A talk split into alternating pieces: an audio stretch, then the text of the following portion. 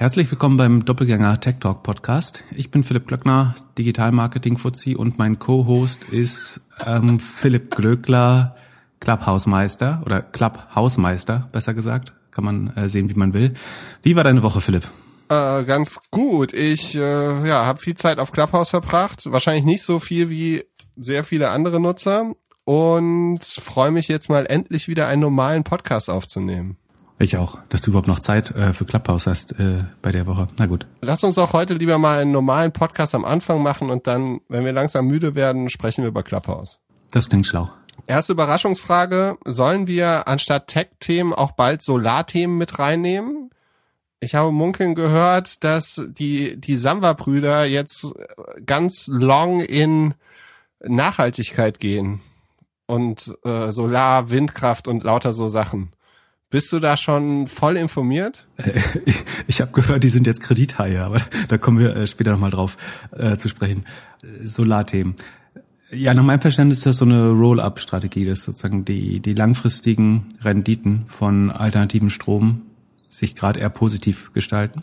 Und was man dann machen kann, ist sich sozusagen nach und nach da einkaufen und wenn man für die Firma dann ein besseres Multiple oder auf einen besseren Multiple raisen kann, kann man das ist eigentlich sowas wie Thrasio, nicht für Amazon-Händler, sondern für Windparks und Solaranlagen, nach meinem Verständnis. Und äh, das, die, die Logik ist durchaus nachvollziehbar. Äh, du hast, glaube ich, für, für mich wäre es nicht, weil ich so, so Branchen nicht mag, wo du so ein hohes äh, regulatorisches Risiko hast, also so ein bisschen in den Händen der Politiker liegst, aber das erscheint mir sozusagen sehr rational vom, vom Ansatz und das was anderes kann man denen ja auch nicht vorwerfen. Cool. Und dann noch ein ganz einfaches Thema für den Anfang. Kannst du mir in so zwei, drei Minuten das äh, Cum-Ex-Geschäft erklären?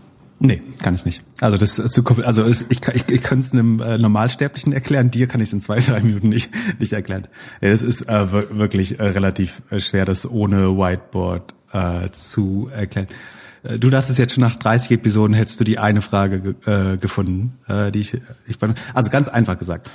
Am sogenannten Dividendenstichtag, einmal im Jahr oder teil, manchmal auch quartalsweise, aber in der Regel einmal im Jahr zahlen, zahlen ähm, börsennotierte Unternehmen Dividende, wenn sie eine zahlen. Und an diesem Tag wird die Dividende ausgezahlt. Danach und sozusagen was ausgezahlt wird als Dividende, verliert die Aktie in der Regel dann als Wert.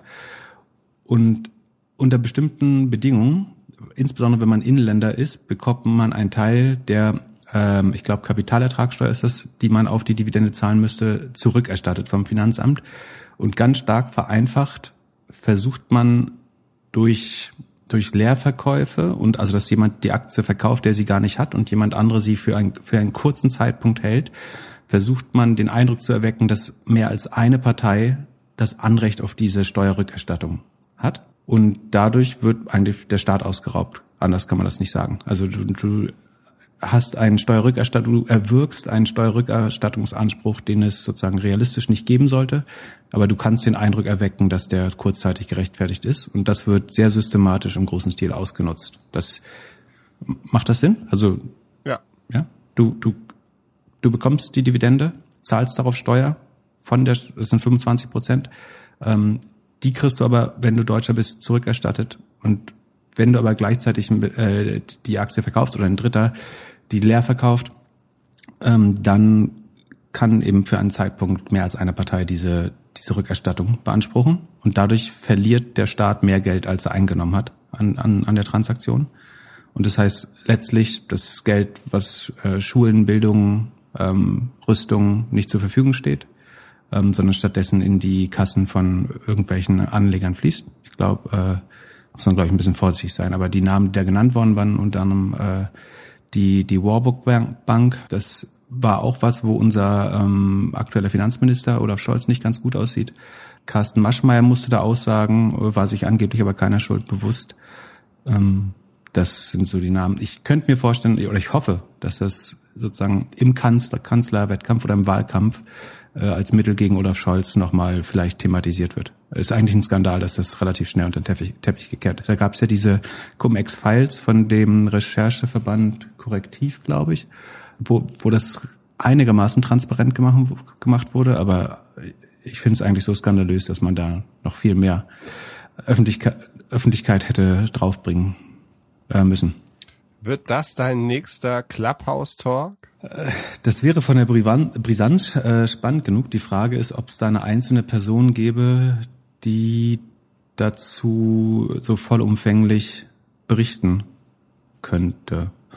Äh, ich, wir können ja Carsten Maschmeyer einen anfragen, ob der, der sich, vielleicht hat er es ja inzwischen verstanden, was er da gemacht hat. Dann der ist auf jeden Fall mittlerweile schon auf Clubhouse, habe ich gesehen. Äh, genau, unter anderem, äh, so viele anderen. Ja, nee, das wäre spannend und es wäre durchaus was, was ich gerne besser, besser beleuchten würde. Ähm, aber A, es ist wirklich nicht so einfach zugänglich wie das Thema, was wir diese Woche gemacht haben. Ähm, das, also dagegen ist der Wildcard-Skandal relativ einfach für Normalsterblichen zu erklären. Und ja, das Interesse ist so ein bisschen verflogen, leider schon. Ansonsten wird's wird's gut in die Reihe passen. Gut, dann lass uns einfache Themen nehmen. Äh, es gab eine GameStop-Aktie, die in der letzten Woche ein bisschen nach oben geschnellt ist. Wir haben vorher da noch nicht über den Podcast gesprochen, deswegen, was macht GameStop und was ist an der Börse los? Äh, die, die Börse ist verrückt, das haben wir schon mehrmals festgestellt. Äh, du hast eigentlich korrekterweise das Präterium benutzt. Man sollte eigentlich sagen, es gab eine Aktie GameStop, weil die Firma müsste eigentlich tot sein, die blutet seit Quartalen äh, Geld und oh. blutet eigentlich finanziell aus. Ähm, also GameStore ist, das kennt man vielleicht, gibt's in viel, ich glaube, die haben so ein bisschen mehr als 1000 Stores auch in Deutschland. Das sind so eine Mischung zwischen Retail und Tauschbörse für Computerspiele. Das, äh, wie gesagt, das lebt oft in der Mall. Ähm, da kann man neue Computerspiele kaufen, man kann aber auch alte verkaufen und die werden dann mit einem relativ hohen Markup als gebraucht weiterverkauft. Das ist prinzipiell ein gutes Geschäftsmodell, außer dass niemand mehr Computerspiele als sozusagen physisches Produkt kauft, sondern ich würde behaupten, wenn man Gaming betreibt, dann kauft man die Titel über äh, irgendwie Steam oder Stadia oder was auch immer die präferierte Plattform ist. Deswegen ist das Modell von GameStop eigentlich komplett überholt. Äh, zudem leben sie in toxisch, toxischen Environment, äh, das Mall heißt. Also ihr, ihr Fuß, wie sagt man, äh, ihre Laufkundschaft sollte immer mehr abnehmen. Am Ende ist es fast ein Flohmarktkonzept. Also da sie verkaufen Dinge, die andere nicht mehr wollen, äh, mit einer vernünftigen Marge, aber die, also Computerspiele auf Datenträgern sind ungefähr so wertvoll wie Vinylplatten oder gedruckte Bücher. Also damit will ich es vergleichen. Und eigentlich ist das ein totes Business. Ähm, die waren, die Aktie hat bei 3,50 Dollar oder so auf den Tiefpunkt getradet. Ähm, war eine der am meisten leer verkauften Aktien im Corona. Ich habe im, glaube ich, Anfang des Jahres äh, selber auch mal kurzzeitig auf den weiteren Verfall äh, gewettet. Das lief damals ganz gut. Jetzt haben die eine sehr kleine Änderung gemacht, nämlich sie haben drei neue Board Seats besetzt, unter anderem mit dem Gründer von oder Co-Founder von äh, Chewy, der Dog Food Seite, äh, Ryan Cohen. Und das wurde dann so ein bisschen als Turnaround-Fantasie gesehen. Also wenn man jetzt nochmal Kompetenz ins Board reinbringt, dann könnte es der Firma ja vielleicht langfristig besser gehen. Okay, und wieso Kompetenz? Was machen die Boardmember so? Steuern im weitesten Sinne die Geschicke. Das ist ja äh, in USA ein bisschen mehr als nur ein Aufsichtsorgan. Das heißt, äh, die, die können dem CEO schon so ein bisschen die Richtung weisen oder also sie können mindestens beraten äh, auch. Auf jeden Fall hat man es als positives Zeichen gesehen und daraufhin hat sich kurzfristig erstmal nur 12 Prozent oder so äh, verbessert die Aktie, weil man dachte, okay, das sind also die die Boardmembers wurden auch von einem sogenannten Activist Investor, also einem jemand, der da versucht, neuen Wind reinzubringen, ähm, besetzt. Das wurde dann kurzfristig als gutes Zeichen gesehen. So weit, so gut. Und trotzdem waren aber weit viele Trader und Shortseller weiterhin short, weil normalerweise du glauben würdest, sozusagen dieses Business ist nur eine Frage der Zeit, bis das komplett äh, bankrott ist, so wie viele der großen Department Houses und Retailer auch oder Brick and Mortar Retailer.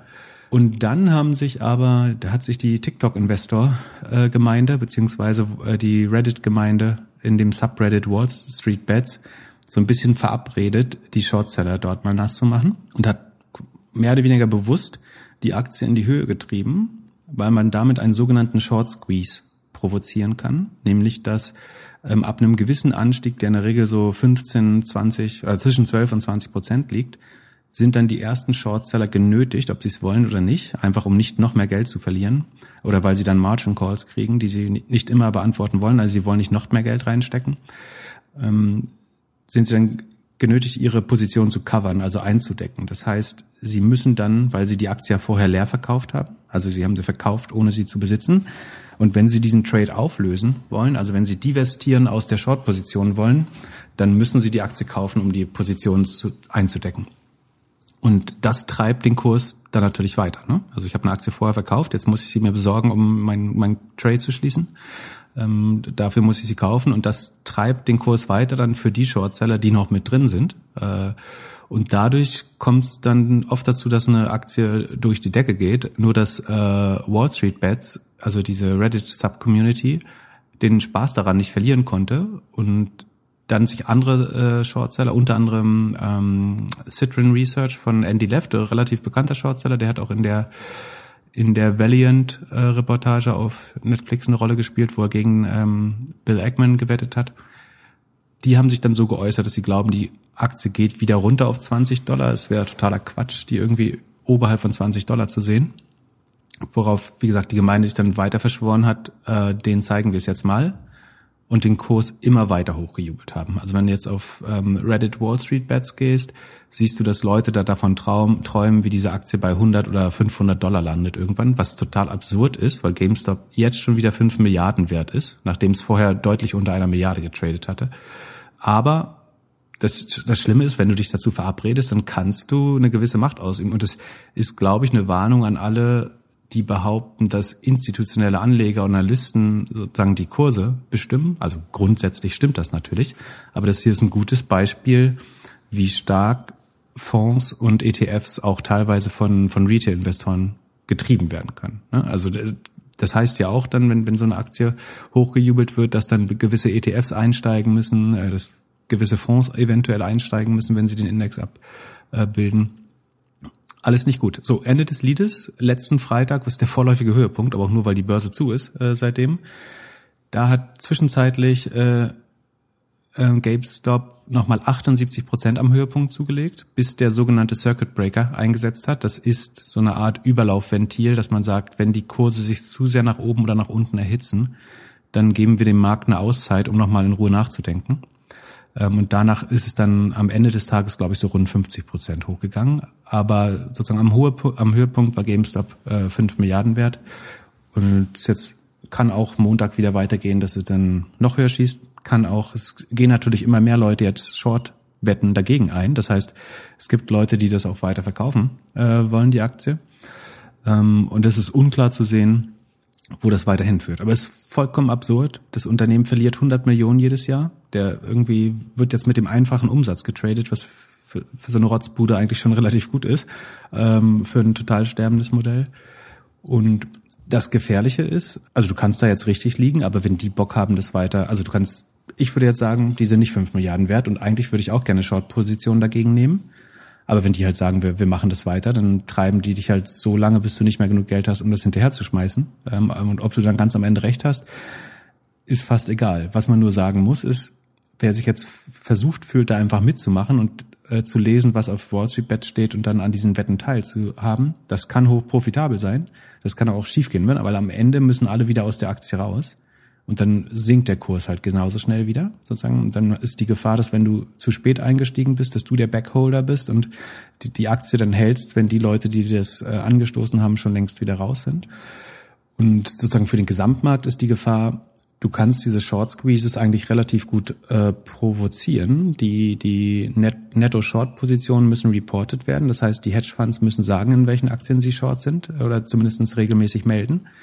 Und ich kann mir jetzt Aktien aussuchen, wo der Free Float besonders klein ist, also wo wenig Aktien gehandelt werden, wo die Short-Positionen sehr groß sind. Äh, ich kann mal schauen, gibt es ein paar gute Beispiele. Also ähm, Bed Bath Beyond war ein anderes Beispiel. Also die Brick and Mortar äh, Retailer sind da ganz groß dabei, logischerweise, weil der ähm, Absturz irgendwie voraussehbar ist. Ja, Bed Bath Beyond, äh, GameStop eben, Expedia, Nostrum, also die wieder ein Retailer, ähm, SunPower, Solar, eine sehr hochgejubelte Solaraktie, die haben alle so um die 30, 50 Prozent äh, vom Free Float, also von allen handelbaren Aktien, die verliehen sind an Shortseller äh, gerade. Genau, ansonsten Beyond Meat, wo ich selber auch Short bin, ist 37 Prozent. Und dann gibt's eine zweite ähm, wichtige Zahl, das ist das sogenannte Days to Cover. Und zwar setzt man da die insgesamt verborgten oder sogar kurz, also leer verkauften Aktien ähm, ins Verhältnis zum durchschnittlichen Handelsvolumen, weil wenn die Shortseller jetzt sich eindecken müssen, weil es die Wette schief geht, dann ist ja durchaus wichtig, wie viel Liquidität der Markt anzubieten hat. Also wie schnell werde ich meine Aktien auch wieder los? Und sozusagen, je weniger Handelsvolumen es dafür gibt, desto länger dauert es und desto größer ist die Panik und desto stärker wäre ein potenzieller Short Squeeze. Das heißt, ich kann mir jetzt eigentlich gezielt Aktien mit einem ho hohen Verhältnis von Short Selling Position zum Free Float suchen und einem niedrigen Trading Volumen und genau das passt gerade bei den Aktien äh, wie Bed Bath Beyond, äh, GameStop. Ähm, BlackBerry wurde auch hochgetradet. Also du siehst, wie absurd das ist. Ne? Also Bed Bath Beyond ist so ein ähm, so ein Einrichtungs Brick and Mortar Laden, der eigentlich auch pleite ist. GameStop, Rotzaktie, BlackBerry. Wer würde darauf wetten? Ähm, das hat wirklich nichts mehr mit der mit der Substanz der Unternehmen zu tun. Ähm, und dann kann ich eigentlich schauen, was sind die, die engsten Aktien mit wenig Handelsvolumen, wo besonders viele Shortseller drin sind. Und dann sozusagen tue ich das Gleiche anderen Leuten an. Und also Andrew Left, der da von Citron Research, der dagegen gewettet hatte, äh, über den lachen die sich halt jetzt tot. Er wird zum äh, Laughingstock der, der dieser äh, Wall Street Bets Gemeinde und wird, äh, so wie es aussieht, vieles Geld. Und ein anderer großer Hedgefonds, Melvin, äh, hat auch viel Geld schon dabei verloren.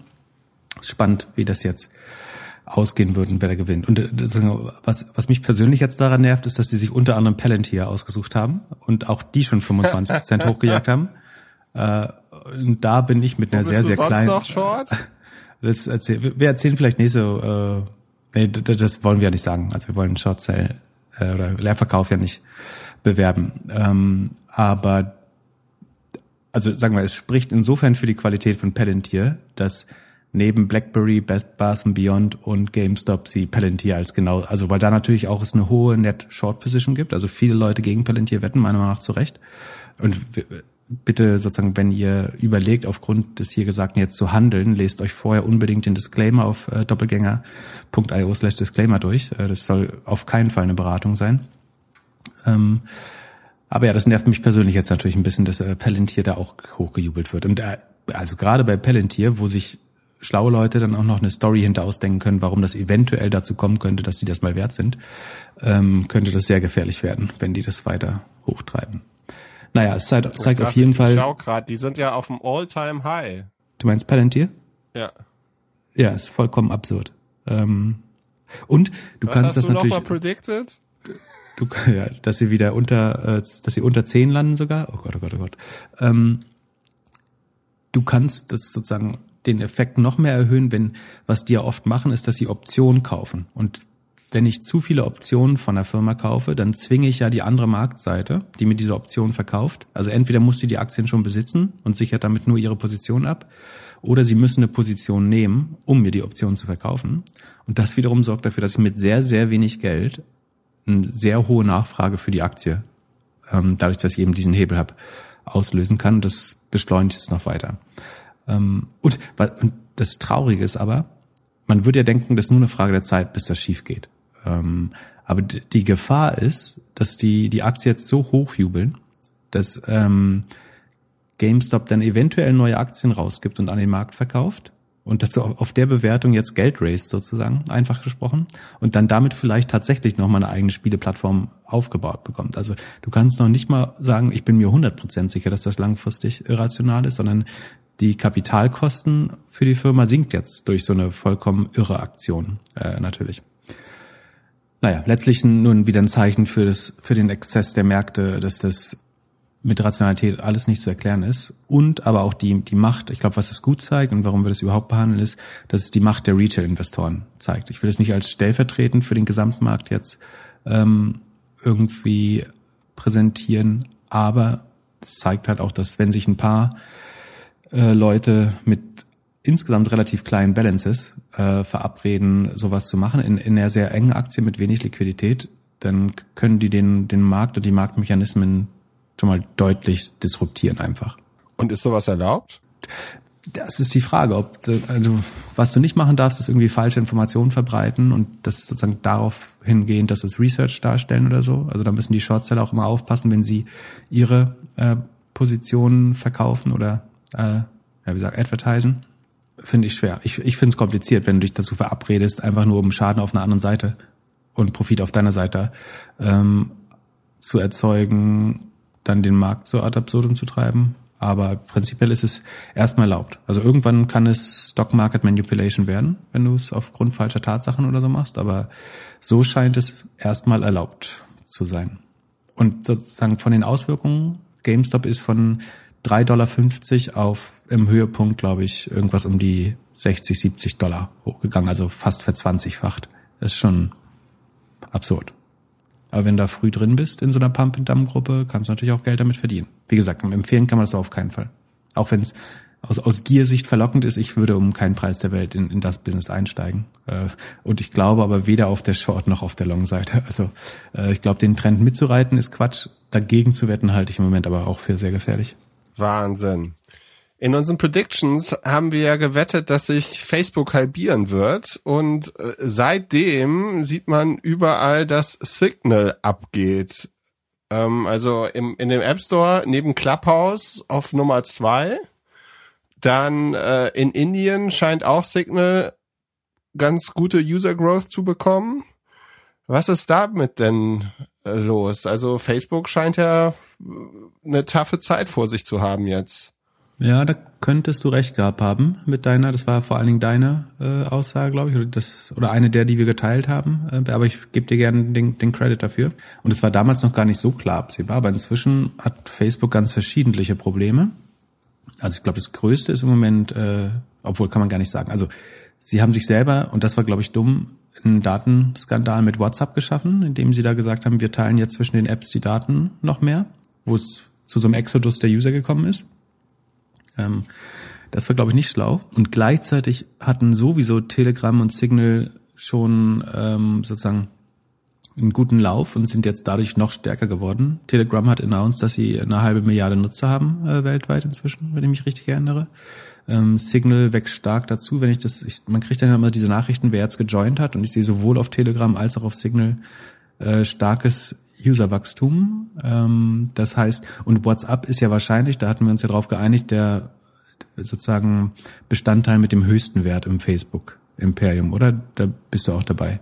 Ja, auf jeden Fall. Also, aber ich finde, ich, dazu nochmal, wenn man sich überlegt, Instagram hat ja auch einmal diesen Riesenskandal gehabt, dass sie die Terms geändert haben und daraufhin hatte I Am, diese Foto-App aus Berlin, äh, richtig Traktion bekommen. Und da hätte man doch lernen können, dass wenn es so viel Competitors gibt, dass man bei diesen Änderungen unheimlich viel verliert. Also die, die sind, das sind ja auch alles schlaue Leute, die müssen sich doch überlegt haben, was das für ein Risiko bringt. Ist die Upside so hoch, wenn du die Daten zusammenkriegst? Würde, würde man meinen, dass, die, dass das vorhersehbarer wäre. Also ich glaube, am Ende rechnet man ja immer nicht, wie weit so, also niemand liest diese Terms, außer ein paar Journalisten. Und die Frage ist, wie viel Reichweite die dann mit ihrer Story bekommen. Und das haben sie hier mit Sicherheit unterschätzt, glaube ich, wie ähm, groß das gemacht würde. Und ähm, Elon Musk hat ja auch ein bisschen Einfluss äh, dabei gehabt und hat natürlich die Reichweite, um das dann äh, in der Tech-Community noch mehr als Problem darzustellen. Ja, aber ähm, sie hätten sich ja aber mit mit Apple auf der anderen Seite hätten die doch auch merken können. Das ist ja, das ist ja auch nochmal die PR-Seite. Ja. Also sie werden ja von, von beiden Seiten die ganze Zeit auf das Thema adressiert und Apple spielt das ja jetzt, wird das ja jetzt die nächsten zehn Jahre durchspielen. Durch Apple verlieren sie auch äh, ein bisschen Daten, ne? Mit dem neuen äh, IFDA und iOS 14. Ja. Das heißt, sie verlieren eine Datendimension und vielleicht wollten sie da das Loch stopfen, indem sie dann was aus ihrem eigenen ja, Universum anzapfen. Und das ist dann vielleicht äh, teilweise WhatsApp. Und damit reicherst du dann die Daten der Nutzer wieder an und kriegst das Targeting vielleicht bis wieder ein bisschen schärfer hin, was du vorher verloren hast. Ähm, ich glaube nicht, dass sie es aus Spaß oder ohne Nachdenken zu machen, sondern es ist, glaube ich, ein Trade-off, ein Zielkonflikt. Und sie haben die Seite genommen. Ob das schlau war, glaube ich nicht, weil ich glaube, WhatsApp ist das wertvollste Asset und das jetzt ausgerechnet äh, da so einer User-Churn auszusetzen, war nicht und kann mir durchaus vorstellen, dass WhatsApp die neue SMS wird, also dass wir nur noch mit unseren Eltern über WhatsApp kommunizieren und die die ersten Firmengespräche oder die ersten sozusagen Gespräche unter Early Adoptern und Fast Followern schon auf anderen Messaging Apps äh, stattfinden. Und was man nicht, also die Leute reden immer über ähm, Netzwerkeffekte sehr viel und dass die eben so stark sind und deswegen äh, WhatsApp sich am Ende doch durchsetzen wird, weil die Netzwerkeffekte so stark sind. Aber wenn das einmal bricht, Netzwerkeffekte funktionieren ja auch in die andere Richtung. Also wenn jetzt die ersten zehn Leute verschwinden von WhatsApp und die ersten Gespräche sich auf andere Plattformen verlegen, dann sinkt der Wert von WhatsApp nämlich auch. Also ich überlege jetzt, wenn ich jemanden versuche zu erreichen, schon ganz gezielt, was ist die Plattform, mit der, äh, über die ich am letzten, äh, das letzte Mal mit der Person kommuniziert habe. Und das kann dann auch, manchmal ist das LinkedIn, manchmal ist es ähm, Telegram, manchmal ist es Signal, manchmal ist es wieder iMessage oder SMS. Je mehr Leute sich mehr oder weniger langfristig von WhatsApp verabschieden, desto mehr kann Netzwerkeffekte auch andersrum funktionieren, nämlich dass sie helfen, Konkurrenz aufzubauen und dass, dass der Wert des Produkts, so wie er exponentiell zugenommen hat für die Nutzer, er auch dann äh, logarithmisch wieder schnell abnimmt. Ja, ich glaube, es geht darum, welche von diesen Messenger-Apps vertraut man und vertraut man so viel, dass man bei denen die Push-Notifications angeschaltet hat. Und wenn du bei WhatsApp die ganze Zeit nur irgendwelche Gruppen hast, äh, mit, dann wird das halt so irrelevant, wie Facebook beispielsweise ist. Genau. Also da kommt da halt nur noch Spam und du lässt es. Und ich spiele ja damit immer die ganze Zeit und bin dann halt, versuche mich immer auf andere Apps wieder zu äh, zu konzentrieren und zu schauen. Am Ende ist es immer am wichtigsten, okay, wo, wo kommt die Push von den drei, vier wichtigsten Menschen von mir hin?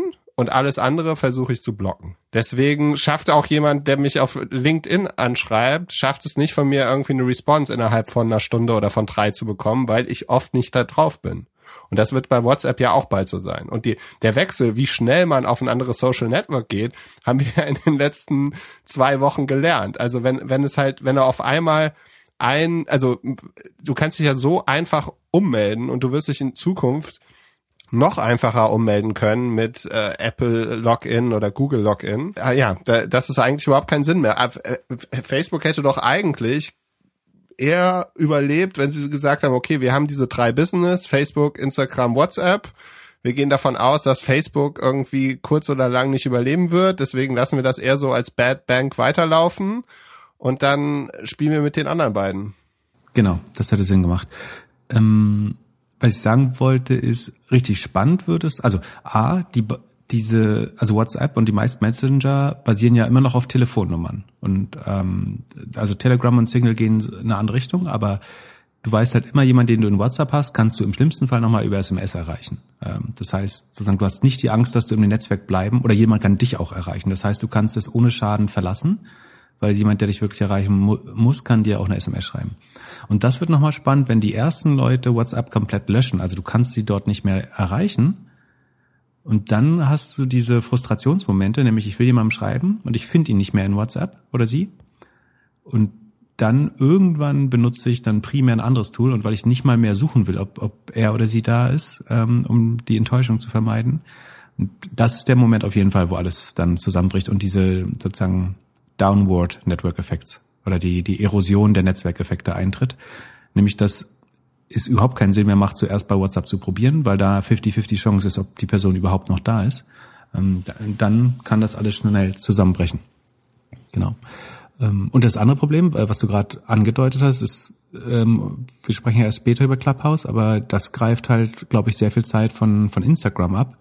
Und das sozusagen ist ja, war ja auch ein wichtiger Teil des, des Facebooks-Universums und macht es jetzt auch nicht einfacher. Ähm, Hat sich die Aktie schon bewegt? Mm, nee, die ist, erkläre ich gleich warum. Ähm, Amazon Media, würde ich sagen, greift Facebook und Instagram Shops an, also sozusagen das Shopping über, was ja eigentlich der größere Hebel gerade gewesen wäre. Das ist natürlich der gleiche Markt, in dem Amazon Media sich letztlich befindet. Und wenn Shopify mit der Shop-App Glück hat oder das gut hinbekommt, dann werden viele Advertiser sagen, bevor ich die hohen Werbepreise bei Facebook bezahle, lasse ich mein Geld lieber direkt in der Shop-App und mache da Advertising. Wie gesagt, dazu muss die Shop-App erstmal funktionieren, Netzwerkeffekte ausbilden und so weiter. Aber es kann gut sein, dass ein großer Teil des, äh, des ich würde sagen, ein großer Teil des Facebook Advertising Budgets wird von ganz vielen kleinen Shopify-Händlern verwaltet. Und wenn das irgendwann Richtung Amazon und Richtung Shopify App äh, oder Shop App abwandert, ist das auch nochmal ein Problem. Und du hast das ESG-Problem, was wir letztes Mal, glaube ich, angesprochen haben, nämlich dass sollte Datenschutz oder Privacy noch einen höheren, äh, eine höhere Ausprägung in ESG, also Nachhaltigkeits- und Governance-Kriterien bekommen, könnte das die Aktie auch nochmal weniger attraktiv für den Kapitalmarkt machen. Warum schlägt sich das nicht 100% durch auf die Aktie? Weil Facebook schon unheimlich günstig gehandelt wird gerade. Oder was heißt unheimlich günstig, aber vergleichsweise günstig. Also Facebook hat 30% Marge und so zwischen 20, 25% Wachstum regelmäßig mit einer wirklich relativ starken Regelmäßigkeit ähm, und wird aber nur auf einem, in Anführungsstrichen nur auf einem 25, 30er Price Earnings Multiple oder KGV gehandelt, was tendenziell für jetzige Zeiten günstig ist bei dem dynamischen Wachstum und der hohen Marge.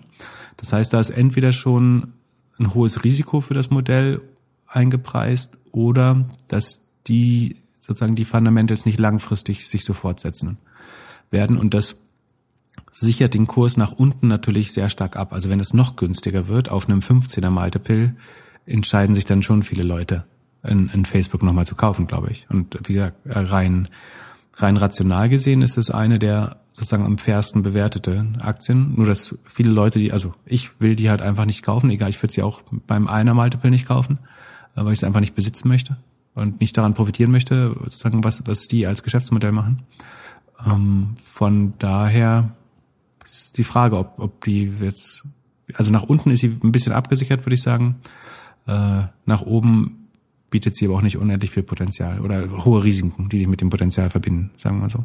Glaubst du, dass die Shop-App äh, auch Google Maps Konkurrenz machen kann? Die Shop-App? Google Maps, das müsst ihr mir mal erklären. Naja, weil wenn du halt, äh, also ich schau, ich versuche gerade die App runterzuladen parallel, deswegen, ähm, aber ich habe es mir noch nicht genau angeguckt. Aber äh, am Ende läufst du ja auch zu den Shops, also ist ja online und offline.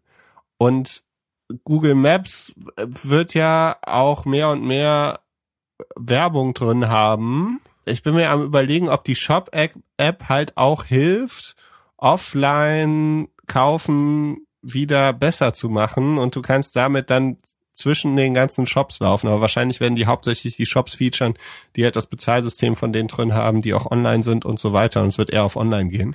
Das ist gerade, ähm, zum, ich hatte gerade eben, äh, Debatte wäre übertrieben, aber ein Gespräch äh, auf Twitter dazu mit, mit Jochen Christian Heinemann und äh, Gerrit Heinemann, wie Shop weiter, also wird Shopify noch mehr in Fulfillment und so ähm, Offline-Logistik investieren? Oder, und äh, das glaube ich, also das machen sie auf jeden Fall gerade schon. Und das werden sie auch weitermachen, damit die, die Kundenerfahrung so gut werden kann wie bei Amazon. Also, dass du halt auch in, in 24 Stunden ein Paket bekommen kannst. Dazu müssen sie Logis in der Logistik besser werden, damit sie das ihren Händlern anbieten kann und damit auch den äh, Käufern.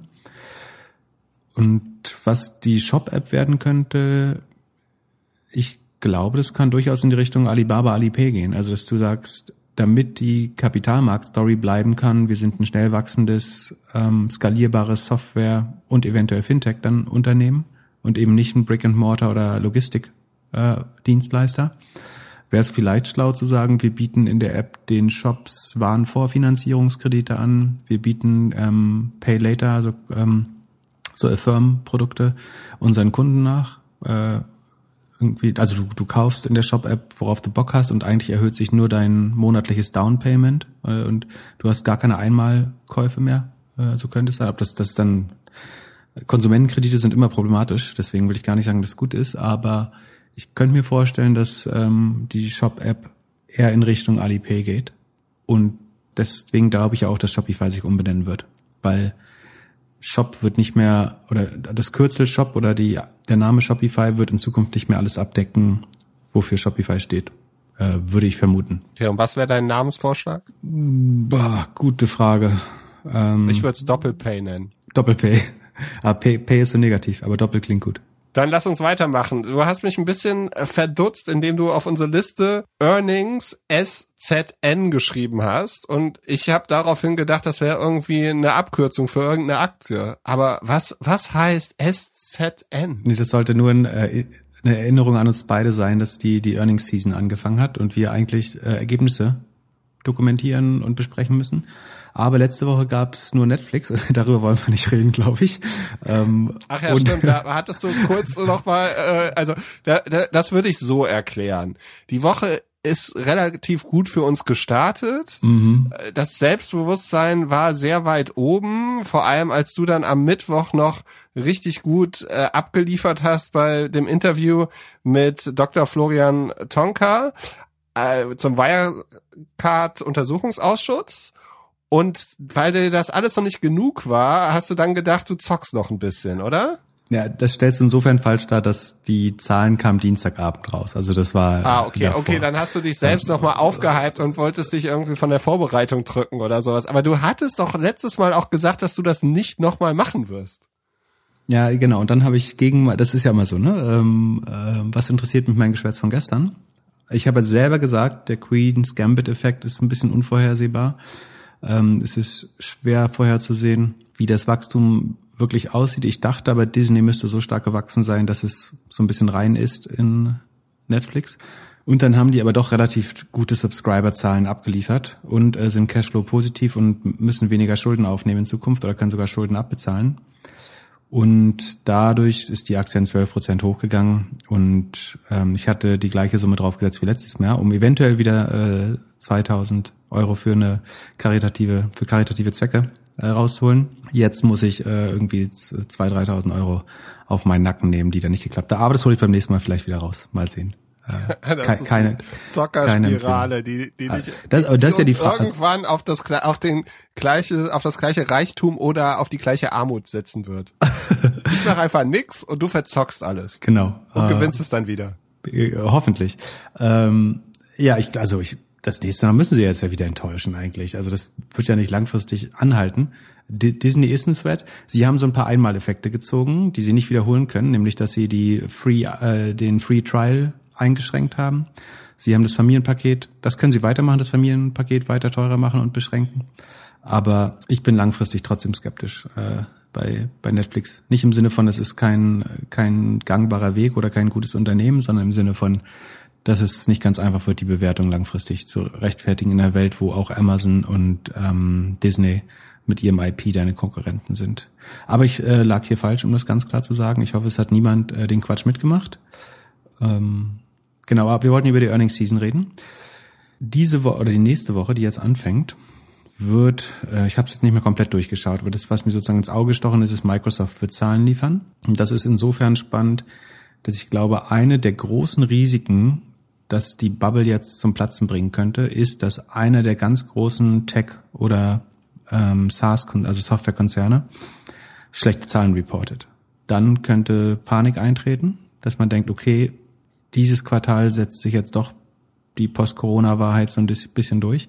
Und ich glaube, Microsoft und Salesforce, da werden jetzt alle sehr genau hinschauen, äh, ob die wachsen könnten oder ob es jetzt schon Zurückhaltung im Enterprise-Geschäft gibt.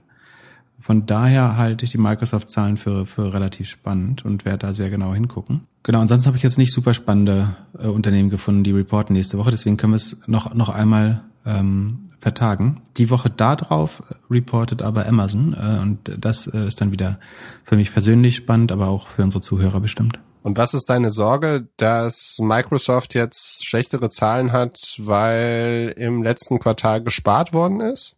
Ja, oder weil Firmen also pleite gehen können, Firmen ja gerade nicht, aber dass es zum Investitionszurückhaltung kommt, ist äh, alle, die jetzt in den letzten vier Quartalen eben doch noch in Digitalisierung investiert haben, in Work from Home äh.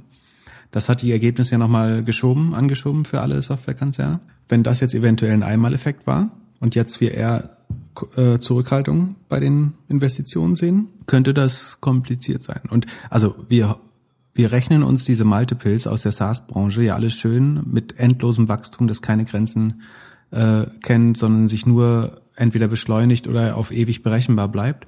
Und wenn jetzt einer der großen Wachstumsprobleme präsentiert, dann fangen ganz viele Leute an, ihre Modelle anzupassen und äh, geben eventuell neue Schätzungen, damit sie dann bei den Ergebnissen der weiteren Aktien nicht auf der falschen Seite stehen beziehungsweise falsch liegen, passt du dann lieber vorher nochmal dein Modell an, äh, um schlauer zu wirken. Und das kann dann eigentlich schon zu einem äh, zu einer Panik führen im schlimmsten Fall. Also ich, ich will die Panik nicht verbreiten, aber ähm, ich bin schon gewissermaßen ein bisschen abgesichert. Aber sozusagen die was was sind die Gründe, warum das jetzt platzen kann? Also du hast positiv. Du hast jetzt die Stimulus-Checks, die kommen werden. Davon wird ein Teil wieder in den Aktienmarkt gehen. Das Liquidität, ähm, 2000 Euro pro irgendwie Bedürftigen. Und das geht eventuell direkt wieder im schlimmsten Fall gehebelt in Robinhood rein. Ähm, das genau, würde dann wieder alles auf GameStop. Genau. Ja, es wird passieren. Du lachst. ähm, oder auf Palantir. ähm, und das könnte die Märkte nochmal weiter treiben. Aber so zwei, drei Tage nachdem die Checks draußen sind, werde ich mir auf jeden Fall nochmal überlegen, ob ich noch weiter absichern möchte. Oder vielleicht sogar mal an die Seitenlinie und mir das von außen angucke. Das können wir vielleicht nächste Woche wenn wir, oder übernächste Woche mal besprechen. Ich weiß nicht genau, wann diese Checks rauskommen, aber dass wir mal überlegen, wie man sich absichern könnte, ohne sich sämtlicher Chancen zu berauben. Ähm, Hast du nicht vor drei Jahren schon mal getwittert, dass du jetzt irgendwie an die Seite, Seitenlinie gehst? Ich war lange Zeit auf jeden Fall äh, skeptisch und habe es dann irgendwann doch aufgegeben. Und äh, es schien ja schlau zu sein. Also Status heute bin ich jetzt fast bei den 3x. Äh, also einer Verdreifachung in, in ein bisschen mehr als zwölf Monaten. Von daher ähm, war es dann schlau, eben doch nicht sich das von außen anzuschauen. Aber langsam überlege ich mehr, ob das vielleicht der richtige Weg sein könnte. Also diese, diese Wall Street äh, Bets Nummer da hat mir schon sehr zu denken äh, gegeben. Und es kann langfristig halt nicht so funktionieren. Ne? Du siehst das in der, in dem Verhältnis von ähm, Kauf- und Verkaufoptionen gerade, dass sich das Klima verändert. Du siehst es bei der Cashquote, die Fonds halten. Du siehst es bei den Mittelzuflüssen äh, in, in ETFs. Ja, man ist unmöglich vorauszusagen. Ähm, aber ich würde sagen, die Anzeichen die, die Einschläge kommen näher, oder wie man, wie man sagt. Und ich meine, woher soll Aber das Geld noch? Das also, hat doch ein erfolgreicher Unternehmer geschrieben, der mit seinem Banker gesprochen hat. Und der Banker meinte, ja, Q1 wird ein bisschen rocky, aber langfristig, also in den nächsten drei, vier Jahre, wird alles nach oben gehen. Ja, wenn ich mit dem Dachdecker rede, sagt er auch, mein Dach muss mal wieder repariert werden. Also der Banker hat, ne, also hat natürlich ein Interesse daran, äh, dass es. Ich habe noch keinen Banker, der gehört, der gesagt hat, ähm, legen Sie mal all, all Ihr Geld beiseite und schieben Sie es ins Konto und wir zahlen Ihre Negativzinsen für Sie. Ähm, also natürlich haben die ein Interesse daran, dass sich, dass sie Verkaufsprovisionen für irgendwelche strukturierten Produkte einsammeln. Ähm, das, ich, ich meine, es gibt ein Szenario, wo das noch so weitergeht, aber ich frage mich langsam, wo das Geld noch herkommen soll. Also das, die Stimulus-Checks sind jetzt nochmal Liquidität.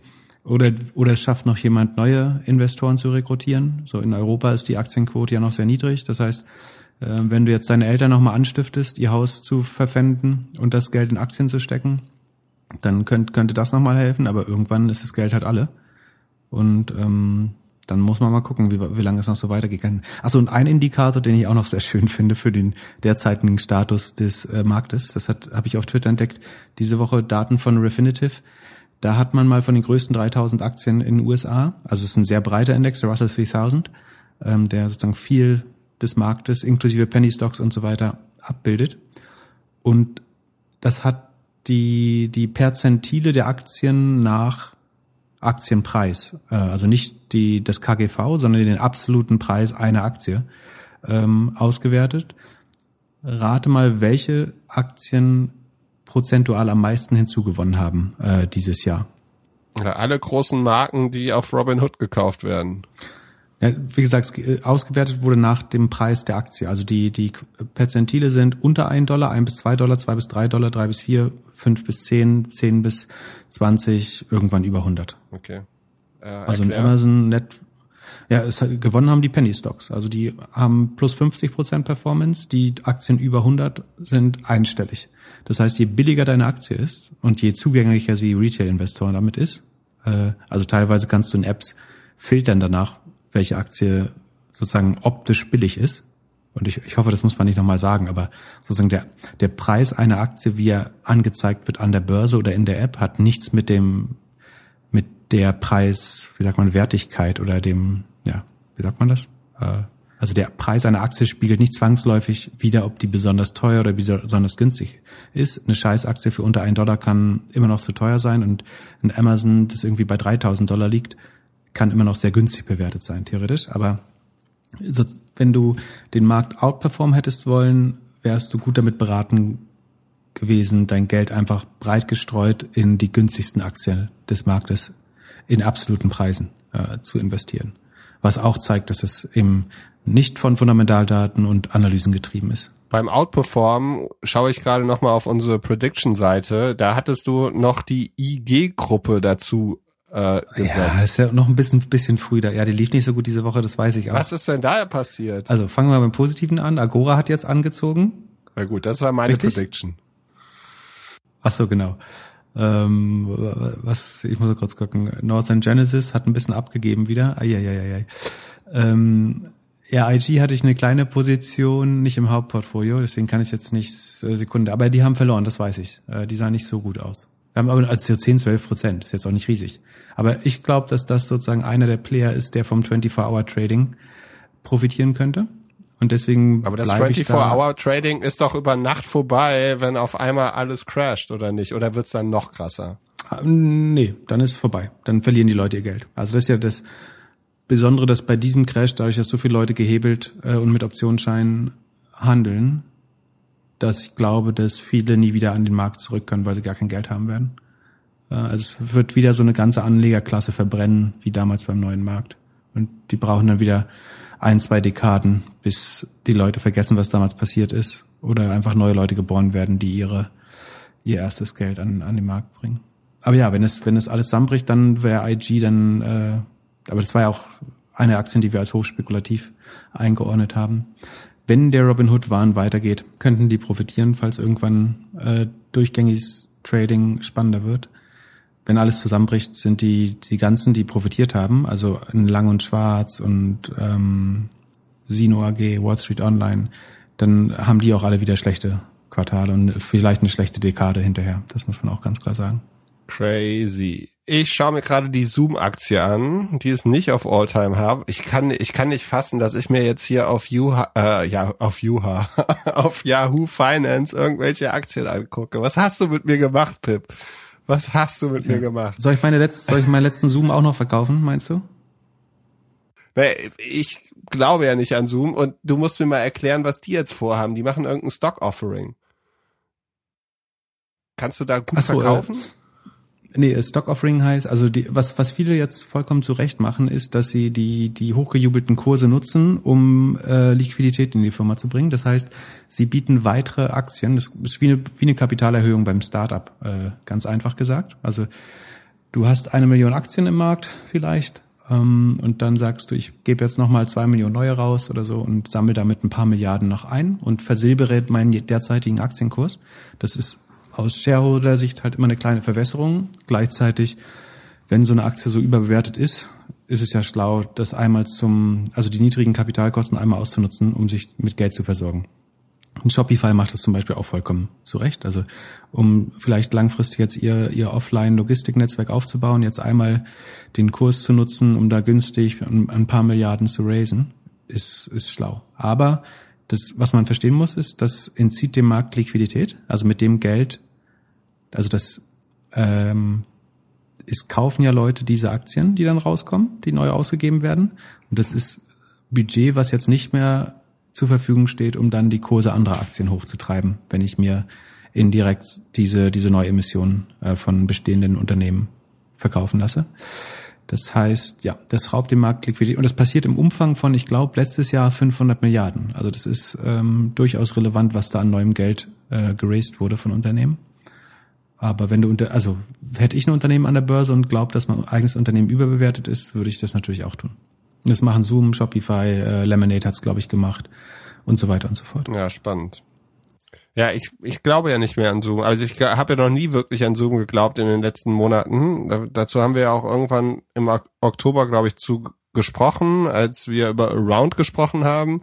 Jetzt mit Clubhouse denke ich halt, eigentlich kannst du deine wichtigen Meetings auch über Around machen und brauchst die Kamera und dieses ganze große Setup nicht. Also mit dem, mit dem Zoom WebEx äh, disrupted hat, indem sie gesagt haben, Mobile First, das geht jetzt nochmal einen Schritt weiter und wird halt dann truly mobile, indem man halt wirklich nur noch das Handy braucht und indem das Ganze drumherum viel unwichtiger wird. Ja. Also wann wirst du dein erstes Board-Meeting haben in dem äh, auf Clubhouse oder irgendeiner anderen App, die halt nur auf Voice geht? Ähm, die Gefahr, dass, also im Board-Meeting würde sich im Moment, glaube ich, noch niemand auf Clubhouse, äh, also man kann da ja geschlossene Räume machen, aber das wird sich, glaube ich, noch so schnell keiner trauen. Ähm, ist auch nicht ausgeschlossen. Was ich mir vorstellen kann, also ich, ich habe sozusagen der, mein Bullen-Case für Zoom hat ja immer das habe ich glaube ich hier schon mal erwähnt, dass ich glaube, wenn die einfach nur Telefonkonferenzen überflüssig machen, also es geht nicht mal um sich gegenseitig sehen, sondern nur diese dummen Einwahlnummern hier äh, Frankfurt 069 2020 8850 oder keine Ahnung, die man fast auswendig kennt. Die Industrie allein ist ein paar Milliarden groß, die nichts anderes machen als Telefonnummern zusammenschalten oder Telefonleitungen zusammenschalten. Und das kann schon sein, dass da, dass man dafür Audio-Only-Apps nimmt. Die brauchen viel weniger Brand, Bandbreite. Ne? Das sieht man bei, bei Clubhouse, dass kaum jemand da Verbindungsprobleme hat eigentlich oder das eher selten vorkommt im Vergleich zum Zoom-Meeting. Kann schon sein. Der Space wird auf jeden Fall äh, umkämpfter kämpfter und die Bewertung von Zoom ist relativ hoch. Aber und sie ist jetzt auch gerade lang nicht mehr was Großartiges zu sehen gewesen von Zoom an, an neuen Produkten. Aber ich habe ja schon relativ viel verkauft, aber ich überlege auch, ob ich den Rest jetzt auch langsam äh, mal versilbere. Die Angst ist dann, dass Zoom eben doch mal das nächste Microsoft wird. Und dann sitzen wir in zehn Jahren hier und ich meckere dich aus dafür, dass du mich da rausgequatscht hast. da freue ich mich ja drauf. Ja. Da hast du wenigstens ja, Schuld. Mal schauen, ob das, ob, ob das jetzt zehn Jahre durchhält. Das müssen wir mal gucken. Ja, apropos zehn Jahre, Gratulation zu Folge 30, mein Freund. Ja, herzlichen Glückwunsch. Hätte ich auch nicht gedacht. Ja, siehst du? Gar nicht so schlecht. Dann äh, lass uns zu einem langweiligen Thema kommen. Eins deiner Herzensthemen, Antitrust Corner. Google versus Australien. Was ist da wieder los? Und ist, macht das Sinn, dass man sich aus einem Markt ziehen würde, wenn man irgendwie nicht mehr so spielen darf wie vorher? Was denkst du denn, ob das Sinn macht? Ja, mich erinnert das eher an Kindergarten. Also ich nehme einem die Schippe weg und dann wird geheult. Ja, also genau, so ähnlich ist es. Ja, also in Australien soll Google Geld dafür bezahlen, wenn sie News-Inhalte nutzen von Publishern, ähm, ähnlich wie das in Deutschland äh, mal geplant war. Und daraufhin, und man hat sich da sozusagen gesetzgeberisch einigen können, dass man das genauso durchsetzt. Und daraufhin hat Google und dann auch Facebook gesagt, wir ziehen uns jetzt, dann müsst, also dann müssen wir, wir werden gezwungen, aus dem Markt uns zurückzuziehen. So, ihr macht äh, das Internet unmöglich für uns. Ich meine, das ist natürlich Quatsch, sondern es wird einfach weniger profitabel, das Modell dadurch. Ähm, dann haben sie ihre Lobbymaschine angeschmissen. Tim Berners-Lee, der Erfinder des Internets, meinte, dass das Netz dadurch unworkable werden könnte. Der ist aber inzwischen, muss man dazu sagen, äh, gefundet von Google und Facebook. Also den kann man nicht mehr als neutral einstufen äh, in der Debatte oder in jeglicher Debatte über die Freiheit des Internets, beziehungsweise nachdem er früher versucht hat, glaube ich, seine Idee vom Internet zu verteidigen, verteidigt er jetzt sozusagen ultraliberale Position zum Internet im Auftrag von Internetkonzernen. Ja, ich halte die Drogen halt vor allen Dingen für vollkommen dumm, weil was sind die zwei Szenarien?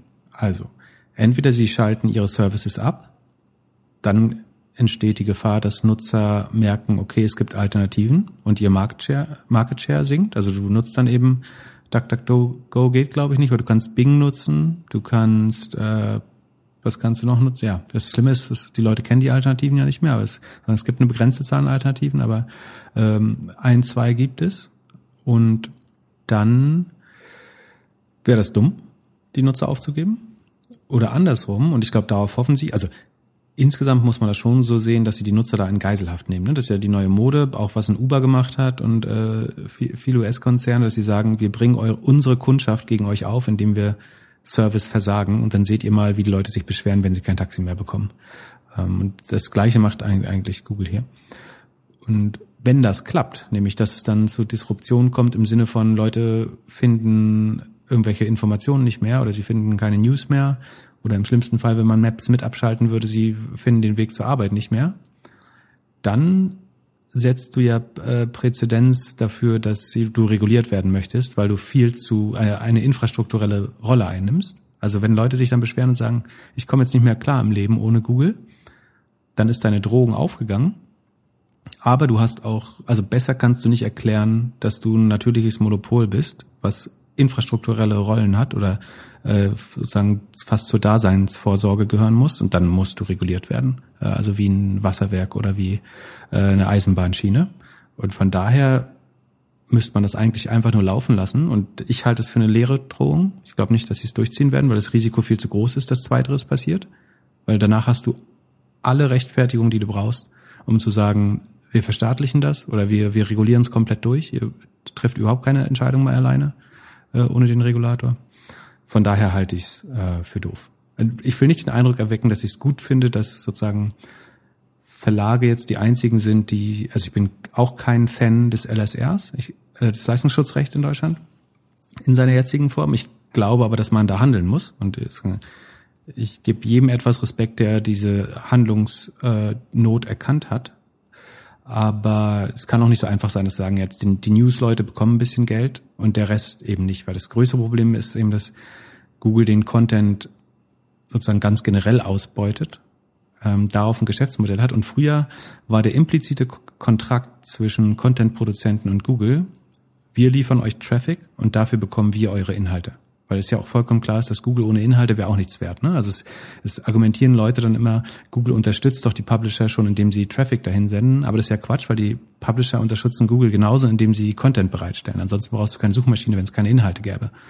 Und wo dieser Kontrakt aber gebrochen wurde einseitig von Google, ist, dass die Inhalte halt noch nicht mal mehr ausgespielt werden, sondern dass sie entweder beim AMP-Project auf Google-Servern liegen und gar keine Werbung ausgespielt wird oder wenig, weniger Werbung, dass sie in Google direkt eingeblendet werden in irgendwelchen Cards, dass die Snippets immer größer werden. Also das, was man früher argumentiert hat, fälschlicherweise, das fällt doch unter das Zitatrecht. Warum darf ich da nicht eine Überschrift und eine Zeile oder zwei Zeilen anzeigen?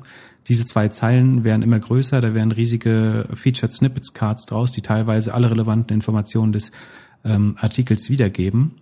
Ähm, von daher glaube ich, das ist kein fairer Kontrakt mehr und man muss da neue Wege suchen, die Content-Ersteller und nicht nur die Verlage, sondern alle dran zu beteiligen. Und das, ich finde das auch zumutbar. Und wenn nicht, sollen sie sich halt zurückziehen, dann äh, wird es bessere Suchmaschinen geben, die vielleicht den, den Nutzer die äh, so eine Art Dreifaltigkeit machen, dass ein Teil bekommt die Infrastruktur, ein Teil bekommt die Nutzer zurück und ein Teil bekommen die Content-Produzenten zurück. Das wäre eine, eine faire Suchmaschine, so aus, aus meiner sozialistischen Sicht.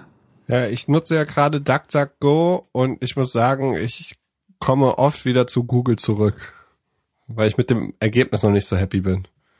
Aber ich habe mich wahrscheinlich auch zu sehr an Google gewöhnt. Ja, Google hat halt, also A hat sie auf den Daten aller Nutzer, haben sie viel mehr probieren können und lernen können. Und sie haben halt deine eigenen Daten viel mehr. Und das macht's halt zu einem deutlich besseren Produkt. Es gibt ja auch immer diese Quatschforderung, dass Leute den Algorithmus enteignen wollen. Das ist, macht ja überhaupt keinen Sinn. Den Algorithmus kannst du schnell nachbauen. Du müsstest, wenn dann die Daten enteignen kannst du nicht, weil du willst ja auch nicht, dass der Staat die Daten hat, die Google hat. Das wäre noch schlimmer. Aber ähm, was du machen müsstest, ist eigentlich, dass du baust ein, ein Gerät oder einen virtuellen Tresor, wo deine Daten drin sind und dann kannst du den gezielt Einzelunternehmen zur Verfügung stellen. Also du kannst alle Daten, die Google mit dir gesammelt hat, DuckDuckGo geben und die dürfen dann ein besseres Produkt damit bauen. So könnte es funktionieren. Das, glaube ich, übrigens wird Apple machen. Das ist der ultimative Boss-Move gegen Google und Facebook. Apple-Bauten hatten wir in Folge 15, 16 irgendwann mal, glaube ich, schon erwähnt. Apple baut ein Produkt, das heißt Apple Vault. Das ist der Tresor für all deine Daten, die Apps mit dir sammeln. Und dann darfst du App für App deines Suchhistorie teilen, deine Location-Daten. Ähm, das heißt, du kannst über alle Apps aggregiert Daten sammeln und du kannst die einzelnen Apps, auch wenn es sozusagen ein anderer Hersteller ist, der App oder ein anderer App-Provider, die zur Verfügung stellen. Also du kannst FreeNow deine Uber-Daten geben und du kannst ähm, Google Maps deine Uber-Daten geben. Du kannst auch deine Maps-Daten an äh, was weiß ich geben. Das wäre, glaube ich, ein faires. Also da hast du das Individuum kann seine Rechte wieder ausnutzen, seine, seine die das ganze GDPR begrenzt ja die Sammlung von Daten sehr gut aber sozusagen die Gewalt über meine Daten oder die Herrschaft über meine Daten ausüben, dazu gehört ja auch, dass ich sie anderen zur Verfügung stellen kann. Und dafür bräuchte man, glaube ich, so, ein, so eine Art Tresor, den ich dann öffnen kann, ganz gezielt und mündig, äh, wenn möglich. Schöne Idee. Kann ich dann meine Daten auch verkaufen? Ja, genau, ja, äh, ganz wichtiger Punkt, den du erwähnst. Also zu der Mündigkeit gehört dann nämlich auch, dass du deine Daten freiwillig veräußern kannst. Im Moment verschenkst du sie oder sie werden dir einfach geklaut, je nachdem, wie man es sehen möchte. Und dann in Zukunft, also es, es schafft ja auch ein Datenbewusstsein, dass sie in deine Hand gegeben werden. Und dann kannst du halt, dann können Apps sagen, um ihre Funktionsweise zu verbessern oder ihre Marketingkosten zu senken, wenn du uns deine Daten gibst, kriegst du sofort fünf Euro Guthaben in unserer App, weil wir wissen, mit deinen Daten funktioniert unsere App besser. Und sozusagen, du bekommst nicht nur die Macht, sondern auch die Veräußerlichkeit deiner Daten äh, zurückgeschenkt. Was dann auch die Sensibilität schafft, was deine Daten wert sind. Also das erste Mal, wenn ein Uber dir sagt, für dein Bewegungsprofil bieten wir dir übrigens 10 Dollar an, dann überlegst du eigentlich mal, was das wert ist und was du denen bisher geschenkt hast. Ja, ich habe überlegt die Tage, ob ich ein zweites Adressbuch auf meinem Telefon haben sollte. Also durch die Clubhouse-Thematik äh, haben sich ja einige beschwert, dass das Adressbuch freigegeben werden sollte, um Einladungen zu bekommen, was ich einen relativ fairen Deal finde. Also du kannst die App nutzen, du kannst zuhören, du musst dein, dein, deine Adressen nicht hergeben, aber um Leute zu einzuladen, musst du es tun. Finde ich äh, fairer als bei vielen anderen Apps. Aber mein Gedanke war, ob ich zwei Adressbücher haben sollte. Also eins, das ich teile und eins, das ich nicht teile. Ja, fände fänd ich gut. Gehört, gehört auch zur, also zu einer differenzierten Selbstverwaltung der, der eigenen, des eigenen Datenschutzes dazu, glaube ich, dass du enge Kontakte hast und öffentliche Kontakte. Das, aber das Schlimme dabei ist ja eigentlich, dass du anderer Leute Daten weitergibst. Also die, meiner Meinung nach besteht der Bruch ja nicht da drin, dass, also dass, dass jemand mein Telefonbuch bekommt. Das ist nicht das Problem. Das Problem ist, dass ich andere Leute Telefonnummer weitergeben. Also es wird nicht meine Privacy gebrochen in dem Fall, sondern ich breche von 500 Leuten in meinem Telefonbuch die Privacy. Das ist genauso wie in Google Maps, wenn ich dich ab einspeichere unter deiner Adresse irgendwie äh, Holstenkai 21 oder keine Ahnung, äh, wo du wohnst dann erscheint ja für mich der, der Philipp Glöckler Pin äh, da in, in Google Maps und ich weiß das nächste Mal, wo ich hinfahren muss. Und das Problem ist aber, dass ich Google in dem Moment deine Adresse verrate, ohne dass du jemals darüber äh, bestimmen kannst. Genauso wie wenn ich, wenn, wenn du mir an eine Gmail-Adresse schreibst oder ich dir von einer Gmail-Adresse, dass Dinge, die du eventuell für geheim gehalten hast in deiner E-Mail, werden durch die Aktion Dritter, also wenn jemand zum Beispiel mit dem Gmail-Account da an Gmail-Account deine E-Mail weiterleitet, ähm, werden durch eine Handlung Dritter deine Rechte verletzt, eigentlich. Es geht, also aus meiner Sicht finde ich, seine eigene Privacy soll man verletzen können, wenn man so doof ist. Aber das Dritte meine Telefonnummer dort einladen kann, das ist ja das, das größere Problem eigentlich. Du hast doch acht Einladungen aktuell noch. Du musst doch dein Telefonbuch freigegeben haben. Vielleicht. Und, ja. Ja, spannendes Thema. Spannend auch, also auch wirklich spannend zu sehen, dass sowohl Signal als auch Clubhouse Nummer eins und Nummer zwei sind äh, in, äh, in der aktuellen Zeit. Also das äh, ist so ein bisschen, mein, Learning by Doing. Ich glaube, es muss viele Vorfälle geben, bis man wirklich auch weiß, was man mit seinen Daten macht, wie es funktioniert und so. Es hilft nicht, die ganze Zeit darüber zu sprechen, sondern man hat halt jetzt so einen Fall gehabt. Das haben ja auch viele geäußert. Clubhouse in Deutschland wird nicht funktionieren, weil die Leute zu viel Sorgen um die Daten haben. Aber wenn auf einmal der Sog so groß ist, das Produkt so gut ist, dann drückt man links und rechts ein Auge zu. Und das war für mich ja überraschend, dass so viele Politiker da irgendwie reingegangen sind dann. Man muss aber auch mal sagen, bei Clubhouse, also warum habe ich das gemacht? Ich glaube, die Telefonnummer brauchen sie eben nicht, um Social Graph zu bauen und irgendwelche Daten auszubeuten, ja.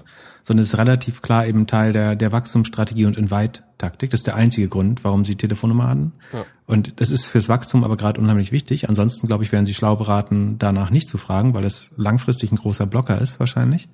Ähm, also ich unterstelle, das kann im Nachhinein dann irgendwann mal sehr naiv klingen, aber ich unterstelle bei der App speziell gerade, dass sie gar nicht so großes Interesse an dem Telefonbuch haben, sondern es ist wirklich einfach nur die schnellste und sozusagen barrierefreiste Möglichkeit ist, neue Nutzer, und zwar nicht random, sondern Nutzer einzuladen, die schon besonders viele Kontakte auf der Plattform haben. Weil gerade dann ist das ist es für sie spannend, weil A, die die Plattform nutzen können, mehr Wert ausgebildet wird pro Nutzer, wenn der schon einige Kontakte dort hat und weil er auch besser kontrolliert wird. Da kommen wir vielleicht später äh, nochmal drauf.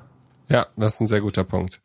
Bevor wir unsere große Clubhouse-Session hier machen, noch eine Frage von einem Hörer. Und zwar, stell dir vor, er arbeitet an einem Produkt Und nun hat er seine limitierten Ressourcen in der Produktentwicklung und könnte auf der einen Seite die interne Suche weiterentwickeln oder ein neues Produktfeature.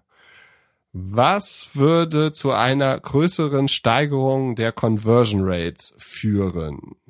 Also, wo ist der Return on Invest höher? Die Antwort ist ja. Ist eigentlich so eine Frage, wo man nochmal dreimal nachfragen würde, um spezifischer zu sein. Also, ist das Feature irgendwie in der Woche gebaut oder in, in einem Quartal? Ja.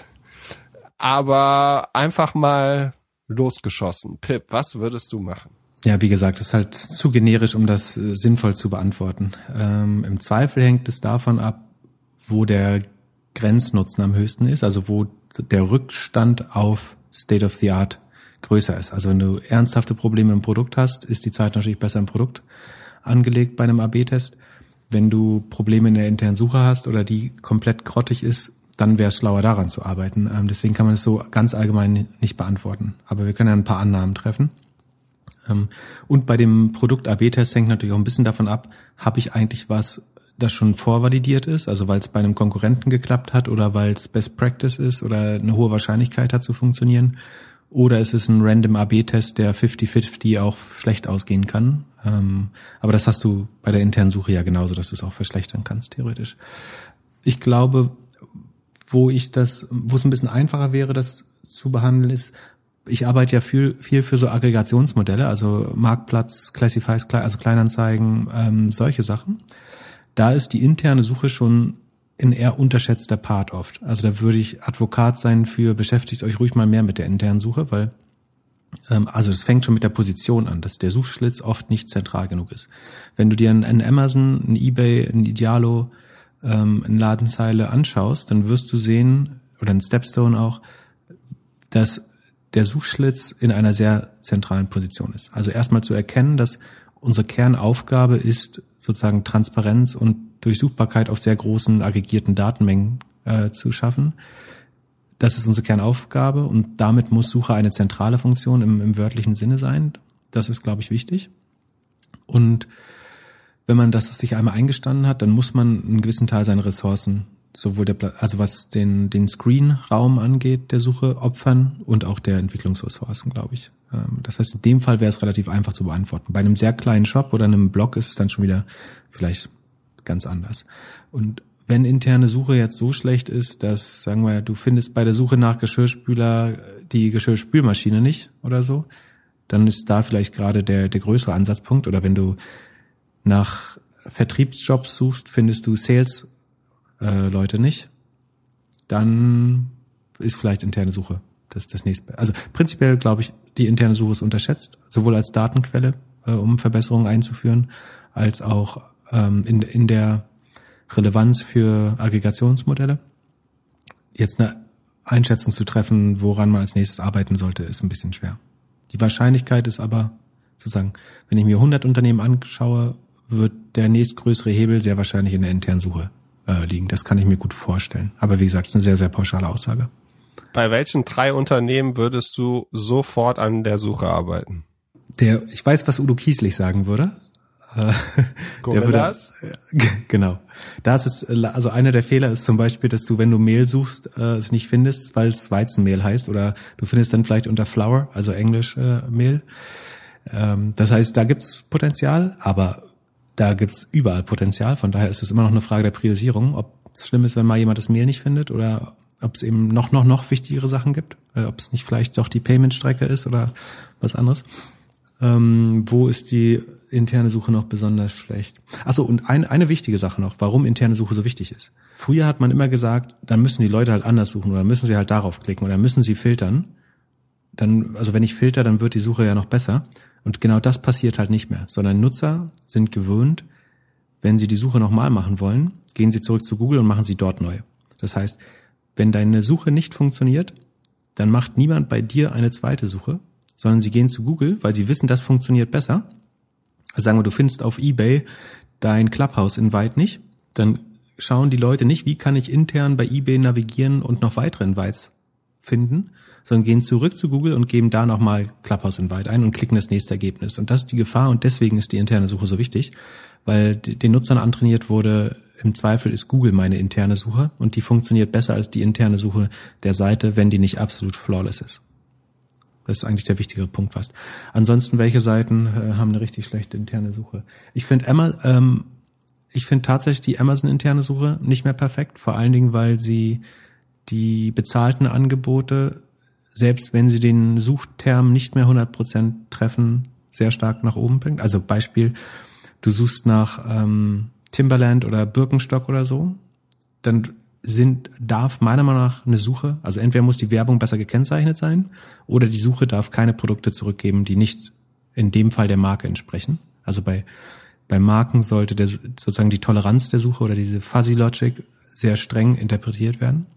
Das macht, finde ich, Einkaufen auf Amazon schwerer, als es sein müsste. Aber es hat natürlich ein sehr, sehr hohes ähm, geschäftliches Interesse, nämlich A, dass die Werbung, also dass man Inventar für, für Werbung schafft und dass das der äh, in der Carrot Stick Logic ist das der Stick, um Markenbetreiber auf die Plattform zu bekommen. Weil wenn ich jetzt Birkenstock Verantwortlicher, die gehen, äh, wurden übrigens für vier Milliarden äh, oder sollen für vier Milliarden an CVC verkauft werden, Birkenstock.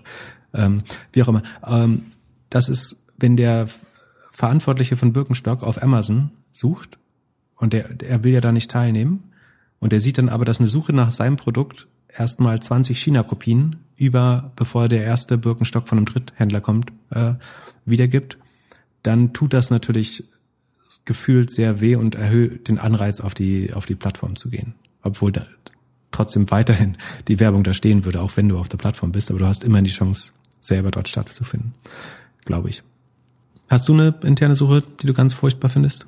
Ja, ich hätte äh, auch diese eine App fürs Lebensmittel bestellen gesagt. Der, das Erlebnis von Amazon, das hatte ich auch vor kurzem. Äh, erinnerst du dich noch an die rostenden Messer?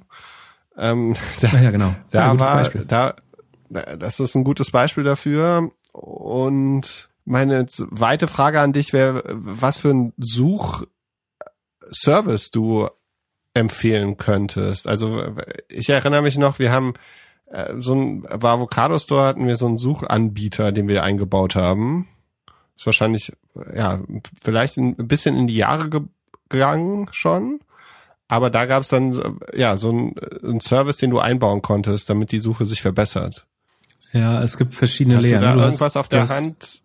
Also keine, keine Empfehlung. Äh, da gibt's auch Experten, die das noch besser verstehen. Also du hast auf jeden Fall verschiedene Wertschöpfungslayer. Du hast einen Index, das kann irgendwie ein Solar oder so sein. Dann hast du eine Suchtechnologie da drauf.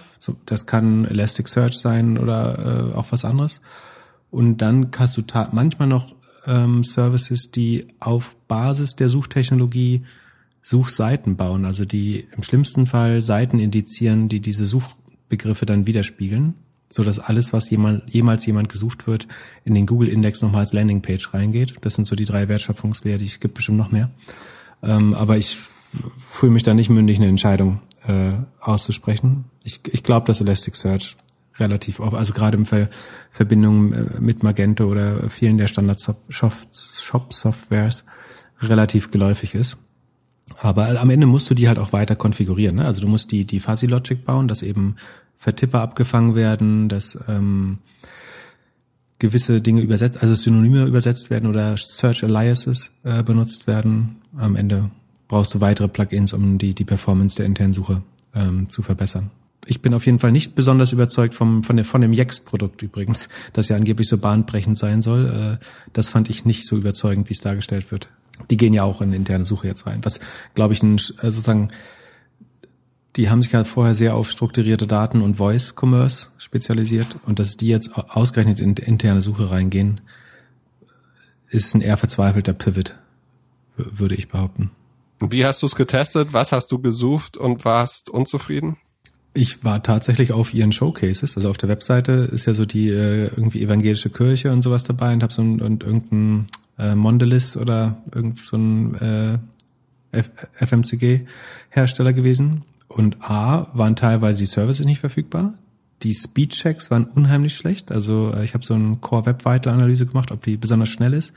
Sah auch nicht überzeugend aus, wobei man da nicht weiß, ob das jetzt Yext-Problem war oder äh, bei der hostenden Seite. Obwohl die auf einer Subdomain läuft, was so ein bisschen dafür spricht, dass es vielleicht sogar bei Yext läuft. Genau, also selbst die Show, teilweise waren sie nicht verfügbar, die Showcases, ähm, war jetzt nicht so überzeugend, fand ich. Okay. Dann wäre meine nächste Frage, ob du jetzt schon iPhone-Nutzer bist. äh, ich hatte eine lustige Click-in-Collect-Erfahrung. Also die, weißt du was übrigens die schlauste? Also du fragst äh, wegen wegen Clubhouse natürlich. Da hatte ich, ja, da und ich muss dir nochmal gratulieren. Du hast ja äh, vorhergesagt, wie viel Follower ich jetzt habe. Ich habe gerade geguckt, ich habe es jetzt 20, hab hast 20 geschafft? geknackt. Unglaublich, wie du das vorhersagen konntest. Das Orakel von Ostvorpommern. Das ist schon ziemlich, ziemlich auf den Punkt. Sind genau, sag mal, wie genau 20.000 sind? Äh, also eben waren es, glaube ich, 20.080. Ja, nicht schlecht, ne? So viel Bots musst du erstmal selber bauen. Ähm, genau. Aber ich glaube, der äh, Paul Ripke, hab ich, war, ist der bei 60, 65.000 gewesen? Oder habe ich es geträumt? Ja, ja, ich glaube, der, der gibt richtig Gas. Aber gut, ich meine, okay. im Gegensatz äh, zu ihm bin ich halt auch kein Promi. Noch nicht. Und kein Influencer und kein Content Creator. Aber ein bisschen mehr Promi als vor einer Woche bist du. Ja, ich habe dich meine, dein Konterfei von du vielen hast für Medien. mich ein besseres Rebranding gemacht, als es Trettmann gemacht hat. Als Kitschkrieg für Trettmann hast du mich hier aus dem Nichts, aus der Elternzeit, aus dem Corporate Job rausge rausgeholt und wieder auf die Bühne gestellt. Ich bin dir Na, ich, unendlich dankbar. Ich, ich hole dich auch wieder auf den Boden der Tatsachen, keine Sorge. Ähm, Genau, wo wollen wir? Ach so, iPhone. Ähm, die schlauste Alternative ist übrigens, es gibt ja noch den iPod Touch. Der kostet neun nur 200 Euro. Also der iPod kennt man nicht mehr. Man glaubt, den gibt's gar nicht mehr, aber es gibt's noch. Es ist wie ein Telefon ohne Telefon, aber das Apps abspielen kann. Und ähm, der kostet nur 200 Euro und gebraucht auf eBay sogar nur ein Fuffi. Also wenn du ein Android-User bist und unbedingt Clubhouse suchten willst, dann ist, glaube ich, ein gebrauchter iPod Touch gerade die beste Variante. Genau. Läuft da? Äh, Philipp hält gerade ein in, in das Zoom-Meeting, muss man dazu sagen. Ja, du, du, brauchst mal den, du brauchst mal den größten Vergleich. Der, das ist halt noch ein richtig alter. Also wenn du hier mein Telefon siehst, der ist halt gefühlt halb ja, so groß. Auch, du hast auch so ein, so ein Max-Telefon. Äh, ich habe mir ja tatsächlich jetzt ein äh, iPhone äh, Mini äh, bestellt. Um, Sehr gut. Also weil es mit dem I iPad rumlaufen auch echt nervt und äh, ich letztes Mal so ein bisschen Tonprobleme hatte und wenn jetzt meine, meine Moderatorenkarriere auf ähm, Clubhouse weiter voranschreitet, dann will ich, sollte Technik nicht der Blocker sein. Aber viel Sehr spannender gut. übrigens. Äh, aber lass uns nee, zum Moment, Technik. Viel spannender ein, an der, ein, nein, nein, nein. Ja, okay. Leg los. Noch ein Technikthema. Hat jemand schon die perfekten Clubhouse-Kopfhörer gefunden für uns? Weil meine AirPods muss ich schon wieder zurückschicken also die sind schon wieder zum dritten oder zum vierten Mal kaputt und die In-Ears scheinen ja auch nicht so gut für die Ohren zu sein. Also Pip und ich, wir bräuchten perfekte Clubhouse-Kopfhörer, mit denen wir den ganzen Tag telefonieren können. Ich hätte noch ein extra Feature. Ich würde gerne auch im Regen mit denen laufen können. Ja, das äh, Im Regen Motor so, Du brauchst so einen Motorradhelm wie in hier California Highway Patrol Chips. Weißt du? So, so ein Riesenhelm mit, mit Visier vorne äh, damit deine Brille nicht beschlägt. Äh, und dann hast du drin aber so einen Sprecher. Aber ich glaube, der perfekte Klar ist halt, äh, kann man mit dem Radio vergleichen. Du brauchst so ein Moderatoren-Headset. Also vorne äh, Mikrofon mit Popschutz und äh, Windschutz und äh, große, große Over-Ears. Wenn du es professionell machen willst, ist das das einzige Setup, was sinnvoll ist, glaube ich. Um den Effekt auf äh, Apple nochmal anzusprechen. Ich glaube sozusagen, der, jetzt habe ich wieder sozusagen gesagt, ich muss mir das echt abgewöhnen, ähm, der iPhone-Umsatz ist gar nicht das äh, Spannendste. Was viel spannender ist, wenn Clubhouse anfängt zu monetarisieren, dann kannst du ja davon ausgehen, dass die jedem Nutzer mindestens 10 Dollar im Monat, also netto, aus dem, aus dem äh, Bündel ziehen. Und davon kriegt Apple ja aber immer 30 Prozent dann im ersten Jahr. Das heißt, wenn Clubhouse groß wird für den Service Revenue von Apple, könnte das schon nochmal, ich glaube jetzt das nicht, dass das die Dimension von einem Spotify kurzfristig erreichen wird, aber der, der also der iPhone-Umsatz ist, glaube ich, weniger wichtig als das Service Revenue, was über äh, Clubhouse eventuell generiert werden könnte. Und es gibt bestimmt Leute, also sie werden Wege finden, dass man da mehr als 10 Dollar pro Monat aus, ausgibt. Also wenn es eher so eine OnlyFans-Richtung geht, dann wird es einzelne User geben, die da auch äh, 100, 200 äh, Dollar bezahlen. Und von daher ähm, könnte es fürs, fürs App, für Apple doch noch ganz spannend sein, egal wie viele iPhones sie damit verkaufen. Aber erzähl mal ein bisschen, du bist ja der Clubhouse-Meister oder Clubhouse-Meister. Ähm, was, was war diese Woche los äh, in deinem neuen Zuhause? Also, am Sonntag haben wir eine kleine Session gemacht. nachdem wir aufgenommen haben. Das war sehr amüsant. Und dann habe ich doch tatsächlich Doro Bär auf der Plattform gesehen. Die hat über Diversity gesprochen. Luisa äh, Neubauer hat über Climate äh, gesprochen. Wahrscheinlich die einzige, die einen Exclusive Deal mit Spotify hat und äh, auch auf Clubhouse ist. Am Montag wurden wir ein bisschen überrannt von der Presse, also haben wir uns sehr drüber gefreut, aber da ging es ja für uns richtig ab und dann hat man mehr und mehr Mainstream gesehen. Man, gab, man hat gesehen, es gab die ersten Gespräche zu Clubhouse und Datenschutz da und äh, Sascha Lobo hat die Bühne betreten und hat ja wirklich Gas gegeben letzte Woche. Ähm, wann war das? Dienstag oder Mittwoch war er da mit Thomas Gottschalk da. Es gab schon Krass, eine, was alles in einer Woche passiert ist, oder? Also Ja, es gab- also ich, ich merke das bei mehr und mehr Leuten, dass die äh, Zeit so, also es, ich merke es bei mir sehr stark, aber auch bei anderen, und ich meine, wir haben jetzt relativ viel Trouble gehabt diese Woche, aber auch bei anderen Leuten das Gefühl, wann ich was wo gehört und gesagt habe, verschwimmt ich. Und ich habe auch das Problem, dass ich nicht mehr weiß, was ich in unserem Podcast schon gesagt habe, in einem anderen Podcast, äh, wo wir jetzt ein paar gemacht haben diese Woche, äh, oder auf, auf Clubhouse und denke dann, ich wiederhole mich gerade doll, obwohl ich was sage, was ich nur in irgendeinem kleinen Raum eventuell mal gesagt habe. Ähm, alles nicht so einfach. Aber jetzt mal weiter, Entschuldigung. Das war erst bis Dienstag jetzt. Da, genau, das war bis Dienstag. Da, dann äh, di- Dienstag hat auch so ein bisschen gefühlt angefangen, so die Presse mehr drauf zu gehen und die Politik. Also wir hatten dann, auf einmal war Matthias Döpfner drauf. Dann gab es irgendwie Mittag im Re Regierungsviertel. Abends war dann noch Joko Winterscheid drauf, der parallel seine seine Sendung geguckt hat und man hat so richtig gesehen, wie so, wie man konkurriert hat auf Follower. Also wenn, wir, ich habe beispielsweise noch ähm, eine Nachhaltigkeitssession gemacht, dienstags um, um neun Uhr und parallel war halt Joko und dann vergleicht man so, okay, ist der Promi drauf? Ähm, Im Vergleich zum Promi sind wir immer noch, haben wir immer noch gute Zahlen. Und ja, Mittwoch war der große Doppelgänger-Tag. Da haben wir angefangen mit volle Kanne Doppelgänger. Eine grandiose Idee von dir. äh, auch sehr witzig, dass du da ein bisschen zusammengewiesen worden bist am, am Anfang. Fand ich sehr amüsant. Inwie- Brigitte inwiefern? Zypris hat dir doch äh, nochmal genau. erklärt, Oha. dass sie, das war nicht so schlecht, oder? 9 Uhr morgens und Brigitte Zypris erklärt dir erstmal, dass du ein bisschen in deinem Ton arbeiten solltest. Ja, da muss man dazu sagen, dass ich habe mich davor äh, darüber beschwert, dass es hat sich im ersten Teil der Woche meiner Meinung nach sehr stark der Trend gezeigt, dass jetzt Leute ihre Telefonbücher nutzen, um Beute auf die Bühne zu schleppen. Also wen kenne ich, der noch berühmter ist als ich oder die letzt, zuletzt präsentierten Leute? Und den schleppe ich dann auf eine Clubhouse-Bühne, um meine eigene Followerschaft zu, zu erhöhen. Ich glaube, das ist ein Muster, was sich sehr klar gezeigt hat. Und dann hatte ich, und am Vorabend war dieses äh, erste Mal, wo Sascha Lobo mit Thomas Gottschalk da war und die, der Raum auch das erste Mal mit 5000 Leuten voll war. Und äh, ich glaube, nach ich habe das nicht komplett gehört, aber nach meinem Verständnis hat sich die ersten 40 Minuten über, um Thomas Gottschalk und seine Tonprobleme gedreht, oder? Warst du da Genau. dran? Genau, die ersten Genau. 40 Minuten war Ja. Ruhe. Und ich hatte das in meiner sozusagen gewohnt diplomatischen Weise dann ähm, irgendwie formuliert als ja, dass äh, irgendwelche Geriatriepatienten, äh, die mit der Plattform nicht umgehen können, auf die Bühne gezerrt werden, um Follower zu sammeln. Und ähm, darauf steigt auf einmal, oder also se- sehe ich so, dass äh, aus dem Publikum, also man kriegt dann so, eine so, ein, so eine Banderole äh, und da steht so, Brigitte Zypris möchte auf, auf die Bühne. Und sozusagen äh, als guter Demokrat habe ich dem natürlich sofort äh, Gewähr geboten. Und ähm, dann wurde ich be belehrt, dass, also und vollkommen zu Recht, also die scheint ja deutlich kompetenter damit äh, im Umgang zu sein. Und dann hatte ich sie noch äh, versucht einzuladen in unsere Abendsession äh, mit Dr. Florian Tonka zum Wirecard-Skandal. Äh, da musste sie aber leider absagen und zwar nicht etwa, weil sie äh, wichtigere Termine offline hatte, sondern weil sie schon auf einem anderen Clubhouse-Talk zu Diversity war, soweit ich das verstanden habe. Ähm, ja, das war äh, aufregend und äh, humbling zugleich. Ja, und dann am, um 19 Uhr hast du ja deine Wirecard-Show gemacht. Das hast du wirklich grandios gemacht. Und Unsere.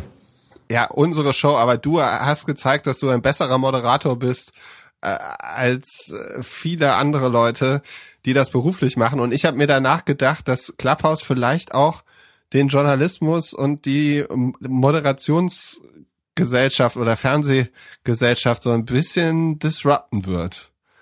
Also Weil ich glaube jetzt du, nicht, ich, du bist ja, du bist ja mehr im Thema drin als und du hast mehr Zeit, dich vernünftig vorzubereiten, als jemand, der das irgendwie von der Seitenlinie machen muss, neben allen anderen tausend Themen, die sonst noch so auf dem Tisch sind. Ja, ich würde jetzt nicht sagen, dass ich ein besserer Moderator als der, der Durchschnitt der Moderatoren bin. Und mich schnell in Themen einzuarbeiten, ist ja so ein bisschen äh, mein Beruf auch, also auch, auch sonst. Ich, ich glaube, das sozusagen, also ich fand das eine unheimlich spannende, aufregende und auch gelungene Session, würde aber 98 Prozent des Credit dafür dem, dem Gast, äh, Dr. Florian Tonka geben, der wirklich krass ab, also man kann das auf Twitter noch so ein bisschen nachlesen, glaube ich, aber der hat einfach drei Stunden mal druckreif Insights abgeliefert, ähm, mega souverän, ohne irgendwelche Schwächen, ohne irgendwelche Polemik, wenig parteipolitisch eingefärbt, würde ich sagen. Also sozusagen außerdem, außer der Fakt, dass ein Untersuchungsausschuss natürlich immer Regierungshandeln kontrolliert. Deswegen ist es natürlich ganz leicht äh, automatisch eingefärbt. Aber äh, ich fand es, irgendjemand hat auf Twitter gesagt, er hat einen großen Berg Politikverdrossenheit abgetragen. Das fand ich ein sehr schönes. Äh, wenn ich dazu beitragen durfte, sehr gern. Dann nehme ich auch zwei Prozent des Credits gern dafür. Aber ähm, ich fand das inhaltlich mega spannend. Ich fand es vom Format mega spannend. Wir haben einen Fehler gemacht, äh, den man auch in anderen Sessions noch oft sieht. Nämlich dadurch, dass wir anfangs in der ersten Hälfte keine anderen Leute auf der Bühne zugelassen haben, haben wir uns natürlich einer Audience beraubt. Das ist sozusagen rein prozesstechnisch ein Fehler. Eigentlich müsste, hätten wir viele Leute mit vielen Followern auf die Bühne lassen müssen und dann schnell wieder runterschmeißen, ohne dass wir das gesagt haben. Das wäre für. Aber angeblich um das, bringt das 0,1 Prozent der Follower. Ja, ich meine nicht für die Follower, sondern für die für die Reichweite dieses einen Talks. Ne? Also wir hatten so zwischen 1000 1500 Leute da drin, je nachdem. Aber das war natürlich einfach begrenzt durch unsere eigene Reichweite und die von Florian. Von daher ähm, ist das ganz strategisch jetzt noch nicht ganz perfekt gewesen. Aber dafür war es inhaltlich eben umso stärker. Ich finde, der hat super gut äh, beleuchtet die die Rolle, die von Gutenberg äh, da gespielt hat in der ganzen Sache, die unser derzeitiger äh, Staatsminister im Finanzministerium äh, Jörg Cookies da äh, spielt, der ja gleichzeitig auch Aufseher bei der BaFin ist und der äh, KfW-Bank, die wiederum Kreditgeber an Wirecard war dass mein Highlight so ein bisschen war, das hat nicht er gesagt, sondern habe ich bei der Recherche rausgefunden, dass Karl Theodor zu Gutenberg die Wirecard in Blockchain-Technik beraten hat. Das, das, klingt so, als wenn einem Schaf einer Ziege äh, beibringt, was ein gutes Buch ist oder so. Äh, das fand ich, das zeigt, glaube ich, viel, wie absurd das war. Und dass die Wirecard beinahe äh, und durch Zutun von Jörg Cookies mit Staatsgeldern gerettet wurde, als klar war. Und das bis dahin noch dass die Überzeugung bestand, dass da eventuell deutsche Payment-Technologie nach China abwandern könnte, wenn man nicht rettend eingreift. Da siehst du mal, welche Kompetenz oder Unverfrorenheit die Partizipierenden haben. Also wenn sie glauben, dass deutsche Technologie einen Vorteil beim Payment gegenüber China hat, das ist ja an Absurdität nicht zu übertreffen. Ähm, und dass man dann glaubt, man kann durch diesen Eingriff da Technologie retten, das fand ich schon erschütternd. Aber er hat das viel, viel ähm, unaufgeregter, als ich gerade bin, äh, rübergebracht. Und so geil ich das fand, also ich hätte es danach gern noch drei Stunden weitergemacht einfach. Und gleichzeitig sehe ich nicht, wie man das noch schlagen kann. Und deswegen müssen wir eigentlich sofort damit aufhören, weil besser kann das eigentlich nicht werden. Achso, und wir haben am Anfang, da habe ich lange überlegt, ob wir das machen, so eine Einführung gemacht, was so ein Untersuchungsausschuss eigentlich ist, wie der sich bildet. Ähm, war ich mir nicht ganz sicher, ob das nötig ist, aber das ist ja deine Aufgabe äh, als Moderator hier im Podcast und dort auf der Bühne, mich daran zu erinnern, dass man bei sowas anfangen muss, äh, um die Normalsterblichen abzuholen. Deswegen war, war das dann auch ganz spannend, glaube ich. Ja, abends hatten wir dann um 21 Uhr noch unseren Club, da haben wir noch viel darüber gesprochen, äh, wieder zu wenig über die Podcast-Vorbereitung von diesem Podcast. Und ich glaube, du hast dann noch äh, bis in die Morgenstunden in irgendwelchen anderen Räumen abgehangen, um dein High irgendwie runterzukriegen. Genau, ich muss mich dann zwischendurch beruhigen bei bei Schreze. Äh, im, ah, nee, zwischen, wo habe ich denn den Streit? Ich habe noch einen Streit über Aesop Isap angefangen irgendwo. Das war auch gleich danach, glaube ich. Dann musste ich runterkommen, mich beruhigen, äh, bin zu, zu Schrezenmeier gegangen. Und dann nachts um halb zwei oder um eins habe ich dann noch eine Nerd-Debatte über Online-Food mit äh, Udo Kieslich äh, geführt, wo aber auch noch 150 Leute oder so drin waren, glaube ich. Äh, wirklich wirrer Tag. Ähm, aber eine, also sozusagen mein Clubhouse-Highlight bis jetzt. Und ich glaube, was wir damit angestoßen haben, ist tatsächlich, dass die Politiker auf die Plattform gegangen sind. Können wir mal gucken, also hast du mal geguckt, wann, wann Tonka auf die Plattform gegangen ist? An welchem Tag? Der war auf jeden Fall einer der ersten überhaupt. Aber Politiker gehen ja nicht auf die Plattform, sondern werden gezogen. Ich weiß nicht, wie transparent das den Leuten ist, aber das ist ja oft kein Zufall, wenn eine PR-Agentur oder Kai Diekmann da auf einmal mit einem Politiker erscheint. Also ähm, ich glaube, es gibt da viele Agenturen, die gerade gezielt daran arbeiten, ihre Politiker als Early Adopter aussehen zu lassen. Ähm, das wird, glaube ich, also wir haben vor unserem Talk ja versucht, so transparent wie möglich zu erklären, dass es da keine Verflechtung zwischen uns und der FDP gibt oder der, der unser Finanzexperte, der äh, mit auf der Bühne war von, von Wall Street Online Capital, äh, dass wir da keine, keinerlei Verknüpfung haben. Und ich glaube, Transparenz ist ein, ein riesen, Riesenproblem auf Clubhouse gerade. Also, dass nicht durchsichtig ist, wer da warum mit wem steht, äh, was davon gewerblich ist, was äh, PR ist, was politische Kommunikation ist, was private Kommunikation ist. Ähm, genau, apropos, ähm, beruflich scheint es so, als dürften einige Leute nicht auf die Plattform, ist mein Eindruck. Also auf jeden Fall vermisse ich schmerzlich noch äh, gewisse Audio-Legenden auf der Plattform. Wen zum Beispiel? Also viele, die äh, kürzlich den Vertrag bei einer der großen Audioplattformen unterschrieben haben. Auf jeden Fall. Also die, die eigene Shows haben, äh, exklusiv bei einem der einer der Plattformen, scheinen sozusagen beschränkt zu sein in ihrer Freizügigkeit. Ist auch dein Eindruck, oder? Ja, glaube ich auch. Also meine Frage wäre, äh, kann man so einen Einblick in so einen Vertrag bekommen? Also wie würdest du einen Vertrag schneiden mit einem Promi, den du jetzt für eins, zwei, drei Jahre verpflichtest?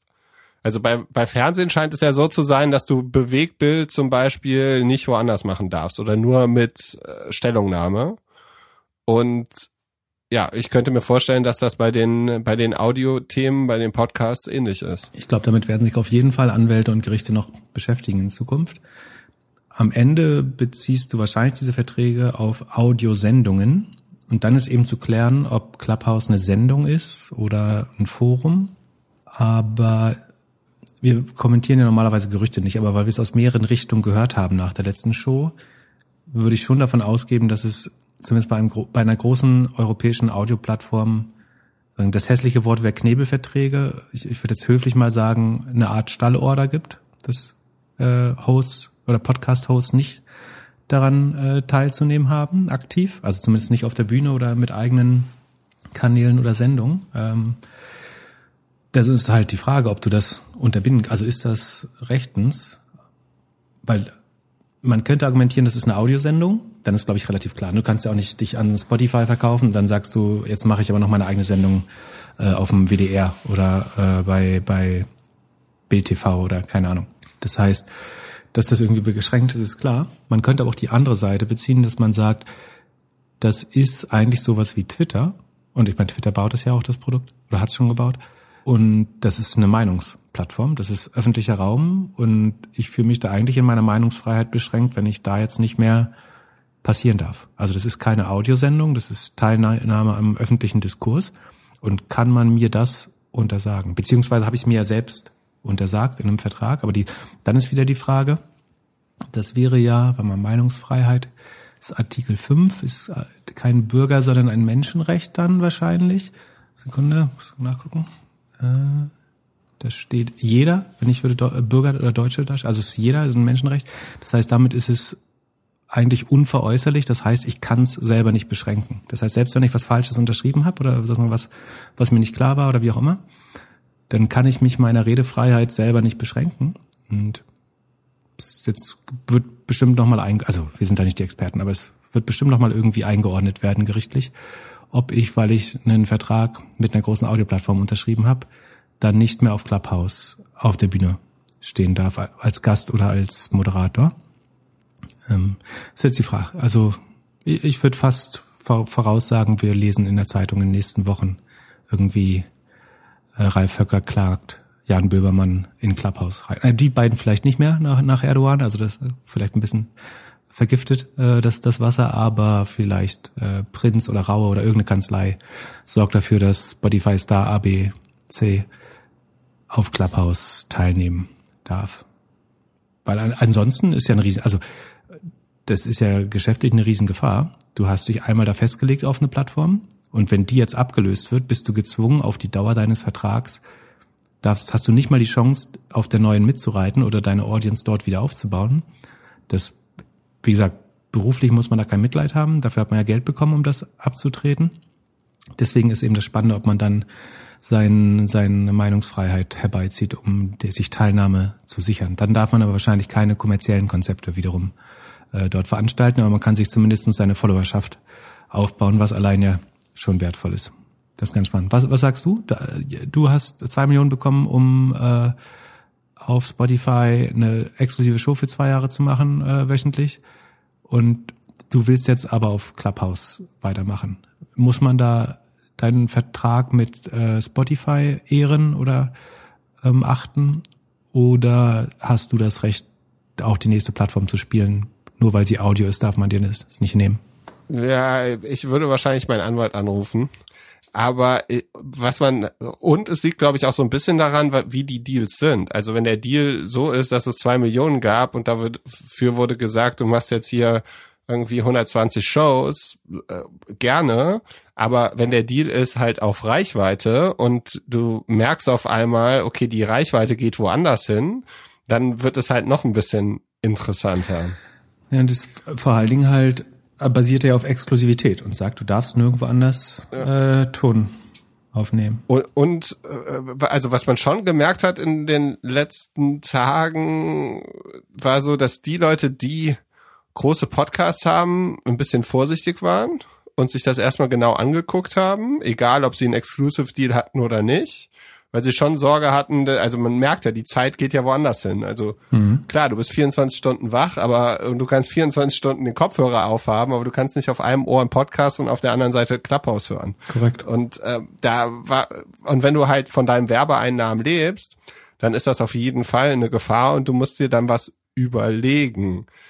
Und auf der anderen Seite hat man gemerkt, viele, die halt schon immer überlegt haben, einen Podcast zu machen, es aber nie gemacht haben, weil die Hürde immer zu groß war, haben halt ihr Adressbuch geleveraged und halt sofort angefangen. Das ist halt das andere. Und dann hat man so das Gefühl, okay, alle reden seit den letzten fünf Jahren über Disrupten und es muss disrupted werden und, und, und. Aber wenn dann die Disruption auf einmal kommt in so einem guten Produkt, fangen viele an, äh, erstmal vorsichtig zu werden und zu, und zu überlegen was vielleicht ja auch der richtige Weg ist, aber die Thematik und wie sich das irgendwie jetzt bewegt hat in den letzten Tagen war schon bemerkenswert.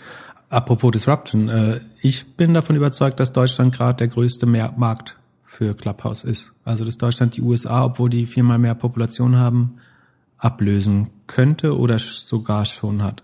Möchtest du dagegenhalten? Nee, ich glaube auch. Ich glaube, ich habe mich mit ein paar amerikanischen Clubhausern unterhalten und was in Amerika noch keiner geschafft hat, ist wirklich große Politiker auf die Plattform zu bekommen. Was wir da so losgetreten haben, ist, glaube ich, echt schon krass. Und man sieht jetzt verschiedene Zahlen. Es gab 320.000 Downloads aus Deutschland. Mhm. Aber ich glaube, das ist total.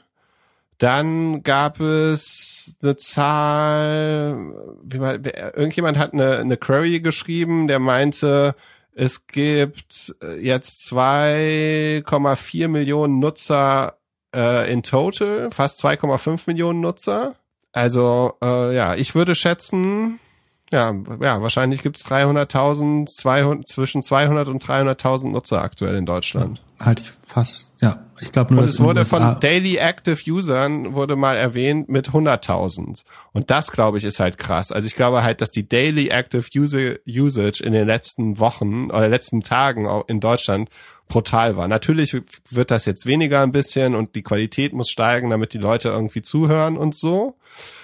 Und was ich glaube, was man sehen wird, ist, es wird immer, immer mehr kleinere Gru Gruppen geben. Deshalb wurde mir aus Amerika auch erzählt, dass äh, die Qualität liegt eher in den kleinen Gruppen. Also da entstehen dann auf einmal Business Deals oder Investments oder, oder, oder. ähm, und weniger in diesen großen. Da ist, glaube ich, auch noch so ein bisschen die Diskrepanz zwischen den großen Podcasts und der großen Medienwelt und halt Clubhouse, in dem man qualitativ in kleinen Räumen sich unterhalten kann. Würde ich, äh, dem würde ich beipflichten. Also mein Gefühl ist auch, je größer die, Ra die Räume und je größer der Promi, desto also unspannender ist es zumindestens zu, aber vielleicht auch, weil man da dann eben nicht selber auf, die, auf der Bühne steht, aber ich, so mein Sweet Spot ist gerade alles nach 23 Uhr. Das fühlt sich noch so an wie, wie Clubhouse frisst nur eine Woche her, komischerweise, aber es fühlt sich an wie Clubhouse war eine Woche, wenn du nach 23 Uhr hingehst. Irgendwie dann kommt es äh, zu guten Debatten, zu kleinen Räumen, äh, zu viel Interaktion. Tagsüber ist es viel, viel Show schon, viel geplant, viel PR. Ähm, bestimmt auch viele gute Sachen, aber ich beschränke meine Zeit schon. Also wenn ich Zeit zur Verfügung habe, dann versuche ich sie in den späten Abend zu legen, tagsüber. Und manchmal über Mittag gibt es ein paar gute, so eher fachliche Sachen. Ähm, aber ansonsten, ja. Und sag mal, die haben jetzt äh, angeblich soll's Investoren Interesse geben auf einer Bewertung von einer Milliarde. Ich glaube, eine, Runde ist da noch nicht fertig, aber es soll sagen signifikantes Interesse auf eine Milliarde geben. Das ist in dem kurzen Zeitraum ein ganz guter Anstieg der Bewertung. Das scheint gut zu funktionieren. Aber was ist jetzt der Grund, warum das in Deutschland funktioniert, in den USA nicht? Du meinst, hier gibt es Politiker da nicht? Das ist vielleicht nicht der Grund. Aber was, was denkst du, ist der Grund? Hm, gute Frage. Also ich, ich glaube, mit der Finanzierungsrunde haben wir wenig zu tun, da haben wir geholfen vielleicht. Also es gibt nochmal ein Argument, dass es halt international krass wachsen kann ich persönlich freue mich sehr, dass die News jetzt rauskam, weil ja am Ende der Woche noch äh, irgendwie dann rausgekommen ist, okay, Clubhouse wird sich nicht durchsetzen und die ersten Talks dazu und äh, es hat in Amerika nicht funktioniert, deswegen ähm, äh, ist das eigentlich, äh, das Ding ist eigentlich schon tot so. Das glaube ich nicht in Amerika gibt es auch so Debattenclubs und so Sachen. Wir debattieren vielleicht in Deutschland auch sehr gerne. Und man muss halt schauen, wie, wie das Produkt sich im Mainstream irgendwie ähm, bewegt. Also da, es gab ja jetzt auch schon in Deutschland die ersten Rechtsstreit oder ja, es gab schon irgendwie den einen oder anderen Anwalt, es gab schon die ersten Leute, die runtergeflogen sind. Und das muss man beobachten. Aber, ja, das ja, erklärt die USA ja noch nicht. Nee, ich glaube, in Amerika hat man ein bisschen aufgepasst, dass äh, in der politischen Situation, dass es da nicht übereskaliert und hat wahrscheinlich hm. das Tor nicht so weit aufgemacht, wie wir das hier aufgemacht haben. Das ist die Frage, ob die zu sehr polarisiert sind. Also sind die zu sehr extrem blau-rot unvereinbar und sind wir pluralitärer, heterogener und dadurch macht Debatte und Austausch. Also wir haben vielleicht einen sehr stark, zumindest unter der jetzigen Audience, einen gewissen Konsens unter Grundpunkte, der zwischen Demokraten und Republikanern, glaube ich, nicht besteht. Also ob irgendwie Wahlen fair ablaufen und so weiter. Das würde von denen, die auf Clubhouse sind, glaube ich, jetzt niemand ähm, in, in Frage stellen. Und über alle anderen Sachen kann aber sehr kontrovers diskutiert werden, weil wir uns auf die grundlegenden Sachen halt gut äh, verständigen können. Das, das könnte dem so ein bisschen äh, entgegenkommen. Ja, es gab allerdings auch schon deutsche Politiker und Journalisten, die sich gegenseitig angeschrien haben. Das ist ja auch gut, aber man kann doch auch mal, äh, also Debatte und auch erbitterte Debatte finde ich gut. Das äh, darf es auch äh, gern ruhig mehr geben, finde ich, solange es sozusagen grundlegend zivilisiert ist, habe ich damit äh, gar nicht so groß Problem. Ich glaube, was in den USA vielleicht ein Problem war, dass die Influencer irgendwann entweder nur noch unter sich waren oder aufgegeben haben. Ich sehe ein Risiko für Influencer in Clubhouse, ne, weil weil dir Filter, deine, deine Filter im Handy, weil dir Make-up, weil dir das Pampergras im Hintergrund nicht weiterhilft. Ähm, sozusagen bist du mit, mit deinem, deiner Stimme und deinem Kopf allein und das ist nicht für jeden Influencer, glaube ich, sozusagen das schärfste Toolset. Ähm, das, also sozusagen alles, was du in Instagram schön machen kannst mit viel Arbeit und gutem Equipment, hilft dir nicht, wenn du spontan irgendwie kreativ oder souverän wirken musst auf der Plattform. Das hat man diese Woche auch einige Male gesehen, würde ich behaupten. Ja, vor allem ähm. bist du halt auf einmal menschlich. Also du bist auf einmal, kannst du angesprochen werden. Das konntest ja, du, musst, du ja auf Instagram nicht so wirklich. Ja, und du musst authentisch sein. Und das ist ja das Gegenteil von dem. Es gibt auch authentische und wirklich gute Influencer natürlich, aber ein Großteil basiert ja auf Künstlichkeit und auf Schein. Und das durchzuhalten ist halt relativ schwer auf Clubhouse, glaube ich, weil am Ende wirst du relativ schnell entzaubert, weil jemand den Gegenkanal nehmen kann, äh, dir schlaue Fragen stellen kann, ähm, du dich dem eigentlich auch gar nicht aussetzen darfst. Also die Gefahr, dass du auch, dass dein, dein Heiligenschein, dein Nimbus da dir weggerissen wird, sehe ich auch als, als relevant. Konnten wir am Kein- Freitag kein- live miterleben. Na, ja, ja, weil geht gar nicht um äh, konkrete Fälle. Ich glaube, ganz allgemein kann man sagen, ähm, dass sowohl, also sagen wir, der, der äh, Florian Tonka aus dem Untersuchungsausschuss hat, glaube ich, alle inklusive mir sehr positiv überrascht. Äh, also ich, ich kenne ein paar Politiker und sagen, der hat positiv daraus gestochen. Und es gab auch Leute, die sich entzaubert haben schon äh, diese Woche in verschiedensten Räumen, äh, würde ich sagen. Und vollkommen unnötig, da Einzelne raus, rauszupicken. Äh, Ich glaube, wir haben geklärt, Clubhouse ist eine Gefahr für die gesamte Attention ähm, Economy. Wie, wie müssen die Großen jetzt reagieren? Wer muss das kaufen? Wer kann es bauen? Wer, so, wer muss es kaufen?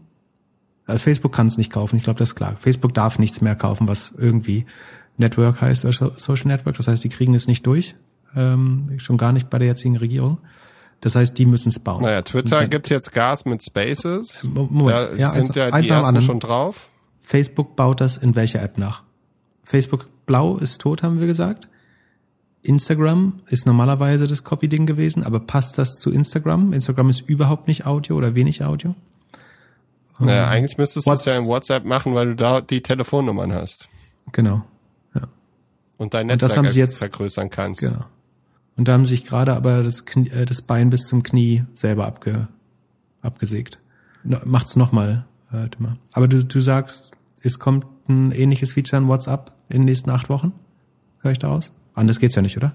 Ja, wenn, wenn, wenn dann dort, aber ich kann es mir nicht vorstellen. Aber dann, Aber verschlafen werden sie den, den Hype auch nicht. also wir haben auf jeden Fall einen sehr, sehr begrenzten Optionsraum gerade. Wie sie dieses Problem, ich, äh, dass es ein Problem ist, würde ich relativ sicher behaupten. Und dem Herr zu werden, ohne irgendwas kaufen zu können, ohne eine gute App zu haben, wo man das reinbauen kann, schwer. Und äh, Twitter baut das nach, würde sofort die gesamte Android-Audience bekommen, würde ich sagen, ist ihr großer Vorteil, oder? Produkt sieht ja, aber aus. würde nicht, also ich glaube, ich würde gerne mal wissen, wie viel Clubhouse-Nutzer nicht auf Twitter sind. nicht Ich glaube. Clubhouse hat so einen Sweet Spot von vielen Leuten, die gar nicht so Social Media, Media affin sind, sondern eher Audio affin. Ja, hast du auf jeden Fall recht. Also, Und ich finde auch, dass äh, ist ganz witzig, dass es gibt äh, ein paar Leute, die aus Clubhouse rausgegangen sind, weil da halt politisch Sachen passiert sind, die die nicht gefallen haben, was ich auch verstehen kann so, aber die wurden dann als Tw Twitter äh, First Mover eingesetzt. Aber Twitter hat doch genau die gleichen Probleme mit äh, schlechter Kommunikation, mit Hass und und und. Und es ist halt auch immer noch mal ein bisschen mehr versteckt hinter Fake-Nutzern. Und ich glaube, dass die- diese Tatsache durch diese Telefonnummer, durch die Stimme, durch, äh, durch verschiedene Mechanismen ist, glaube ich, Clubhouse im Vorteil. Und auch ganz ehrlich, wann hast du das letzte Mal eine gute Produktentwicklung von Twitter miterlebt? aber das heißt, Produkt sieht gut aus. Und ich lese auch positives Feedback. Ja, ich will es erst testen, bevor ich was dazu sage. Aber äh, mein, meine Twi- Prediction war ja, LinkedIn und Twitter verlieren an Bedeutung. Deswegen muss ich da leider gegen Twitter Auch noch. weiter stehen bleiben. Twitter könnte so ein bisschen das äh, User-Validierungsfeature damit äh, dass sie sagen, jemand, der in drei Talks war oder von zehn Leuten als echte Stimme eingestuft wurde, gilt jetzt als autorisiert, also noch nicht als verifizierter, aber als audio-verifizierter Nutzer oder so. Das, so das Bot-Problem auf Twitter könntest du so ein bisschen äh, lösen damit. Aber das könnte eine dramatische Wahrheit zeigen in den Nutzerzahlen, die vielleicht auch keiner zutage fördern möchte. Ja, und Twitter muss sowieso einen riesen Pivot machen. Also ich glaube, dass die so viel auf der Karte haben, dass sie das nicht vernünftig durchgesetzt kriegen. Außer sie, also ich kann mir nicht vorstellen, dass sie mit einem leeren Blatt Papier arbeiten und auf einmal sagen, okay, wir machen jetzt zwei Sachen. A, keine Werbung mehr. Oder drei Sachen. Keine Werbung mehr, keine Fake-Profile mehr und Audio. So, aber Mhm. das, das ist doch unmöglich. Das ist doch fast so, als wenn du jetzt irgendwie einem Automobilkonzern sagst, du machst jetzt nur noch Batterieautos. Okay. Wenn jetzt die coolen Leute und äh, schnellen, schnellen Leute alle zu Clubhouse gehen, dann wirkt Spotify wie die volkstümliche Hitparade der Podcaster äh, und sagen verliert und das ist sagen nur noch äh, Reste. Punkt Punkt Punkt. Wie, was machen die, um das zu lösen? Die, die könnten kaufen. Denen würde man das wahrscheinlich zugestehen. Die stehen in harter Konkurrenz mit Amazon und Apple. Das heißt, da ist kein so konzentrierter Markt, dass man sagen würde, die dürfen nichts mehr kaufen. Müssen, müssen die kaufen? Bauen können. Man hört munkeln, Spotify ist in der Produktentwicklung, also da irgendwie die Homepage mal zu fixen, dauert ja in der Regel acht Wochen. Ähm, das heißt, die können das, glaube ich, nicht so schnell nachbauen. Müssen die es kaufen? Glaube ich, 50 Milliarden wert. Können sie mit dem Aktientrade hinbekommen? Ja. Ist ein Riesenrisiko, ja, oder nicht? Ja, ich, ich kann mir nicht vorstellen. Ja, aber ich glaube, die sind am meisten gefährdet. Ja, also da müssten sie erst recht defensiv kaufen. Ja. Na, wahrscheinlich schon. Oder, oder wo siehst du es? Google? Äh, Google hat bestimmt Interesse. Also mal wieder irgendwas gewinnen. Meinst du? Google hatte ich gar nicht auf der Ich hätte gesagt Amazon oder Spotify, weil die ja beide irgendwie hart ins Audio wollen. Äh, das ist total spannend. Also man könnte sagen, Amazon kauft es, weil Amazon Music ja ein bisschen zu spät gestartet ist und also versuchen es brutal anzuschieben. Scheint auch okay gut zu funktionieren schon. Aber das wäre natürlich jetzt ein Quantensprung, wenn man das integriert und damit Spotify und Apple überholt. Oder man wettet direkt auf Clubhouse und sagt, vielleicht bleibt der Rest von Audio, also äh, Podcast und so weiter, dann nicht so spannend und dann ist es okay, dass wir das verpasst haben. Wenn wir stattdessen, so wie sie Twitch ja eigentlich, also sie haben YouTube verpasst, kann man so sagen, und dann sind sie mit Twitch all in gegangen und haben eigentlich zumindest, also es sieht wie ein guter Move aus bis jetzt. Und das Gleiche können sie jetzt machen. Sie kaufen Clubhouse. Also ist die Frage, ob sie es dürfen, aber wahrscheinlich ist es eine Industrie, von der sie relativ weit weg sind, pro forma. Das heißt, sie kaufen Clubhouse und das gleichen Fehler, den sie bei Video gemacht haben, können sie wieder korrigieren, indem sie, das ist ihr Twitch, ihr Audio-Twitch. Auch spannend. Ja, ich hoffe, dass sie nicht zu schnell verkaufen. Und ich glaube, dass es halt unheimlich viele Konkurrenten geben wird. Konkurrenten, aber das macht macht irgendeinen Sinn, ein zweites. Ich finde es schon nervig, wenn Twitter jetzt damit kommen wird, mich dann zu entscheiden. Ähm, macht da, da, du hast so starke Netzwerkeffekte, dass Konkurrent außer in einer sehr engen Nische eigentlich gar keinen Sinn macht, oder? Ja, aber du könntest zwei Nischen machen. Das eine machst du halt äh, so ein bisschen Freunde-Nische also nicht mit Netzwerkeffekten, aber einfach, dass du das mehr im Privaten hast. Und das andere sehe ich voll im Business. Also halt äh, die hm. volle Zoom-Konkurrenz. Aber das Private könnte dann wieder WhatsApp sein, wenn sie schnell genug sind. Ja, ja. Was ich auch gefragt habe, mich auch gefragt habe, ist, ob USA vielleicht die falsche Seed Audience gehabt hat. Also vielleicht haben die zu früh mit Oprah und so angefangen. Also die erste Audience schien ja sehr VC-lastig gewesen zu sein. Und dann haben der nächste Schritt scheint dann fast irgendwelche Rieseninfluencer, Drake und Oprah, glaube ich, äh, zu sein. Und vielleicht hat das war nicht das, also sie haben die den Expansionsweg zu sehr geliebfroggt. Das ja, es ist einfach nicht die Promi-Plattform. Ich glaube, es ist nicht, es hilft nicht den Promis da, also A, Promis haben da keine Lust drauf, sich mit dem normalen Volk zu unterhalten und äh, B, man kommt da nicht wirklich in die Diskussion, sondern es ist halt ein schönes Tool, um halt zu Netzwerken, um, um und Leute, die kompetent gut reden können, sich dort eine Following aufzubauen. Aber es ist halt ein komplett anderes. Äh, ja, es ist nicht dieses, äh, man kann, glaube ich, dieses Instagram-Game damit nicht spielen, sondern es sind, ist halt so eine schöne und Schicht dazwischen. Es ist ja auch vollkommen äh, unkontrollierbar, ne? Also äh, du fandest es ja auch nicht nur bequem, äh, am Anfang. Also sagen wir, du bist Florian Silbereisen, stehst da auf der Bühne. Ich weiß nicht, warum ich in dem Metier die ganze Zeit denke, aber äh, und dann sagt jemand, hi, hier ist die die Laura aus dem Hotel damals. Äh, du weißt schon, äh, kann dir passieren. Ja. Clubhouse kannst du nicht verhindern. Also äh, ich will dem das nicht unterstellen. Es hätte, hätte je nehmen können. Es ist eine, eine Person, an die ich jetzt gedacht habe. Aber ähm, es hat wirkt schon auch viele Gefahren. Also wir, wir verhalten uns sofort bildlich im Leben, dass das keinerlei Gefahren birgt für uns natürlich. Aber ähm, ich, ich glaube, es ist gefährlicher für exponierte Leute, da teilzunehmen, als jemand, der seinen Ruf schon ruiniert hat, so wie du.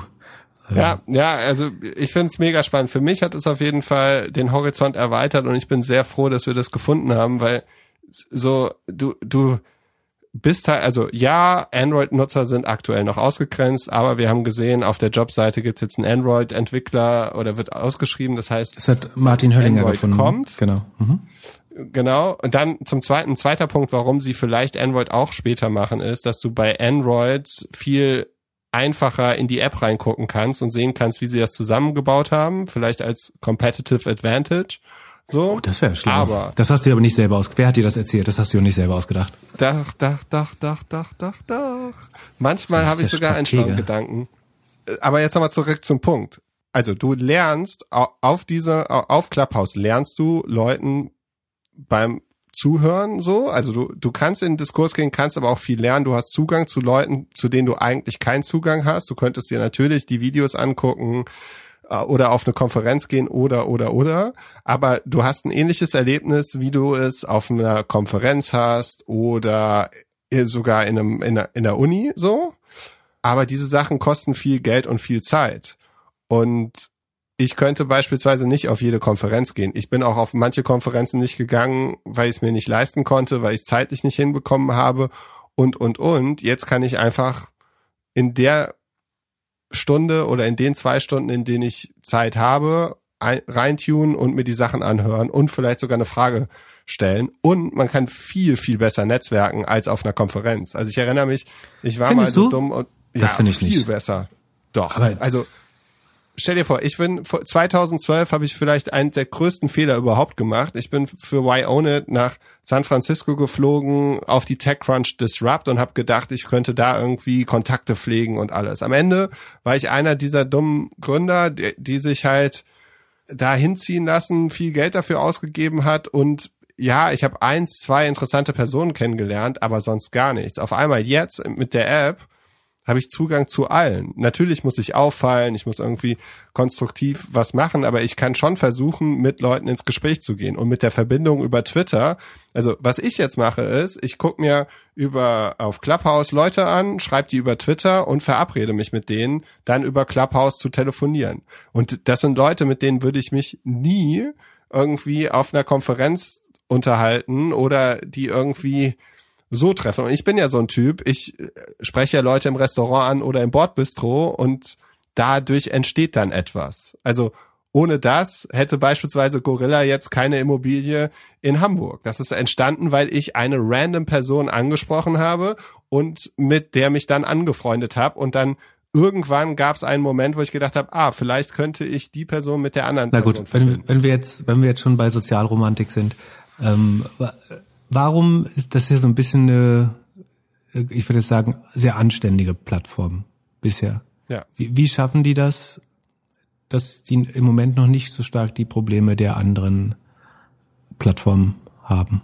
indem sie die Moderation auf die Moderatoren geben und indem sie halt auch sicherstellen können, was wer, also wenn sich jemand daneben benimmt, dass man den davon, also dass man den von der Plattform rausnimmt und die haben halt die Learnings aus den letzten zehn Jahren Social Networks. Und es geht mit der Telefonnummer und mit der Stimme um mit dem Mhm. richtigen Bild. Also sobald dort, sobald man sich da wahrscheinlich nur mit einer Fake-E-Mail-Adresse anmelden kann, kein Bild braucht und machen kann, was man will, wird es schwieriger. Und es gibt ja jetzt schon die ersten Probleme, dass Leute irgendwie die Hand heben und irgendwas reinschreien oder sowas. Aber Aber dann sammelt man relativ schnell Reports und Parktickets da, oder? Und Genau. fliegt eventuell raus. genau, es gibt schon die ersten Deutschen, die rausgeflogen sind. Ja. Und ich, ich glaube, dass sie die Invites auch da an Wohlverhalten knüpfen. Das heißt, du hast äh, Genau. Belohnung oder Bonifizierung und Sanktionierung. Und darüber funktioniert so eine positive Konditionierung du, nach Pavlov, dass du dich geneigt bist, gut zu verhalten, weil du weißt, am nächsten Tag kriegst du, als die, die Glocke klingelt und du kriegst äh, drei neue Invites und dann weißt du, du warst ein guter Good Citizen of the Plattform am nächsten Tag. Und ich schätze, wenn du viele Reports einsammelst, dann kriegst du am nächsten Tag wahrscheinlich keine Invites. Was insofern ganz spannend ist, weil damit entstehen über die Einladungslogik oder Einladung-Expansionslogik kommen mehr compliant gute Nutzer auf, in Anführungsstrichen gute Nutzer auf die Plattform und weniger Raudis, oder? Ist das die Lösung? Ist das nicht Genau, ein lang, langfristiges Konzept, bessere soziale Netzwerke zu bauen über so eine Logik? Ja, so sollte es sein. Die einzige Frage ist, wer baut dann das dreckige Netzwerk auf der anderen Seite? Also gerade weil du jetzt aus teilweise aus Gesprächen hörst, eventuell haftet man auch für die Leute, die man eingeladen hat. Also man wird dann in so eine Art Sippenhaft genommen.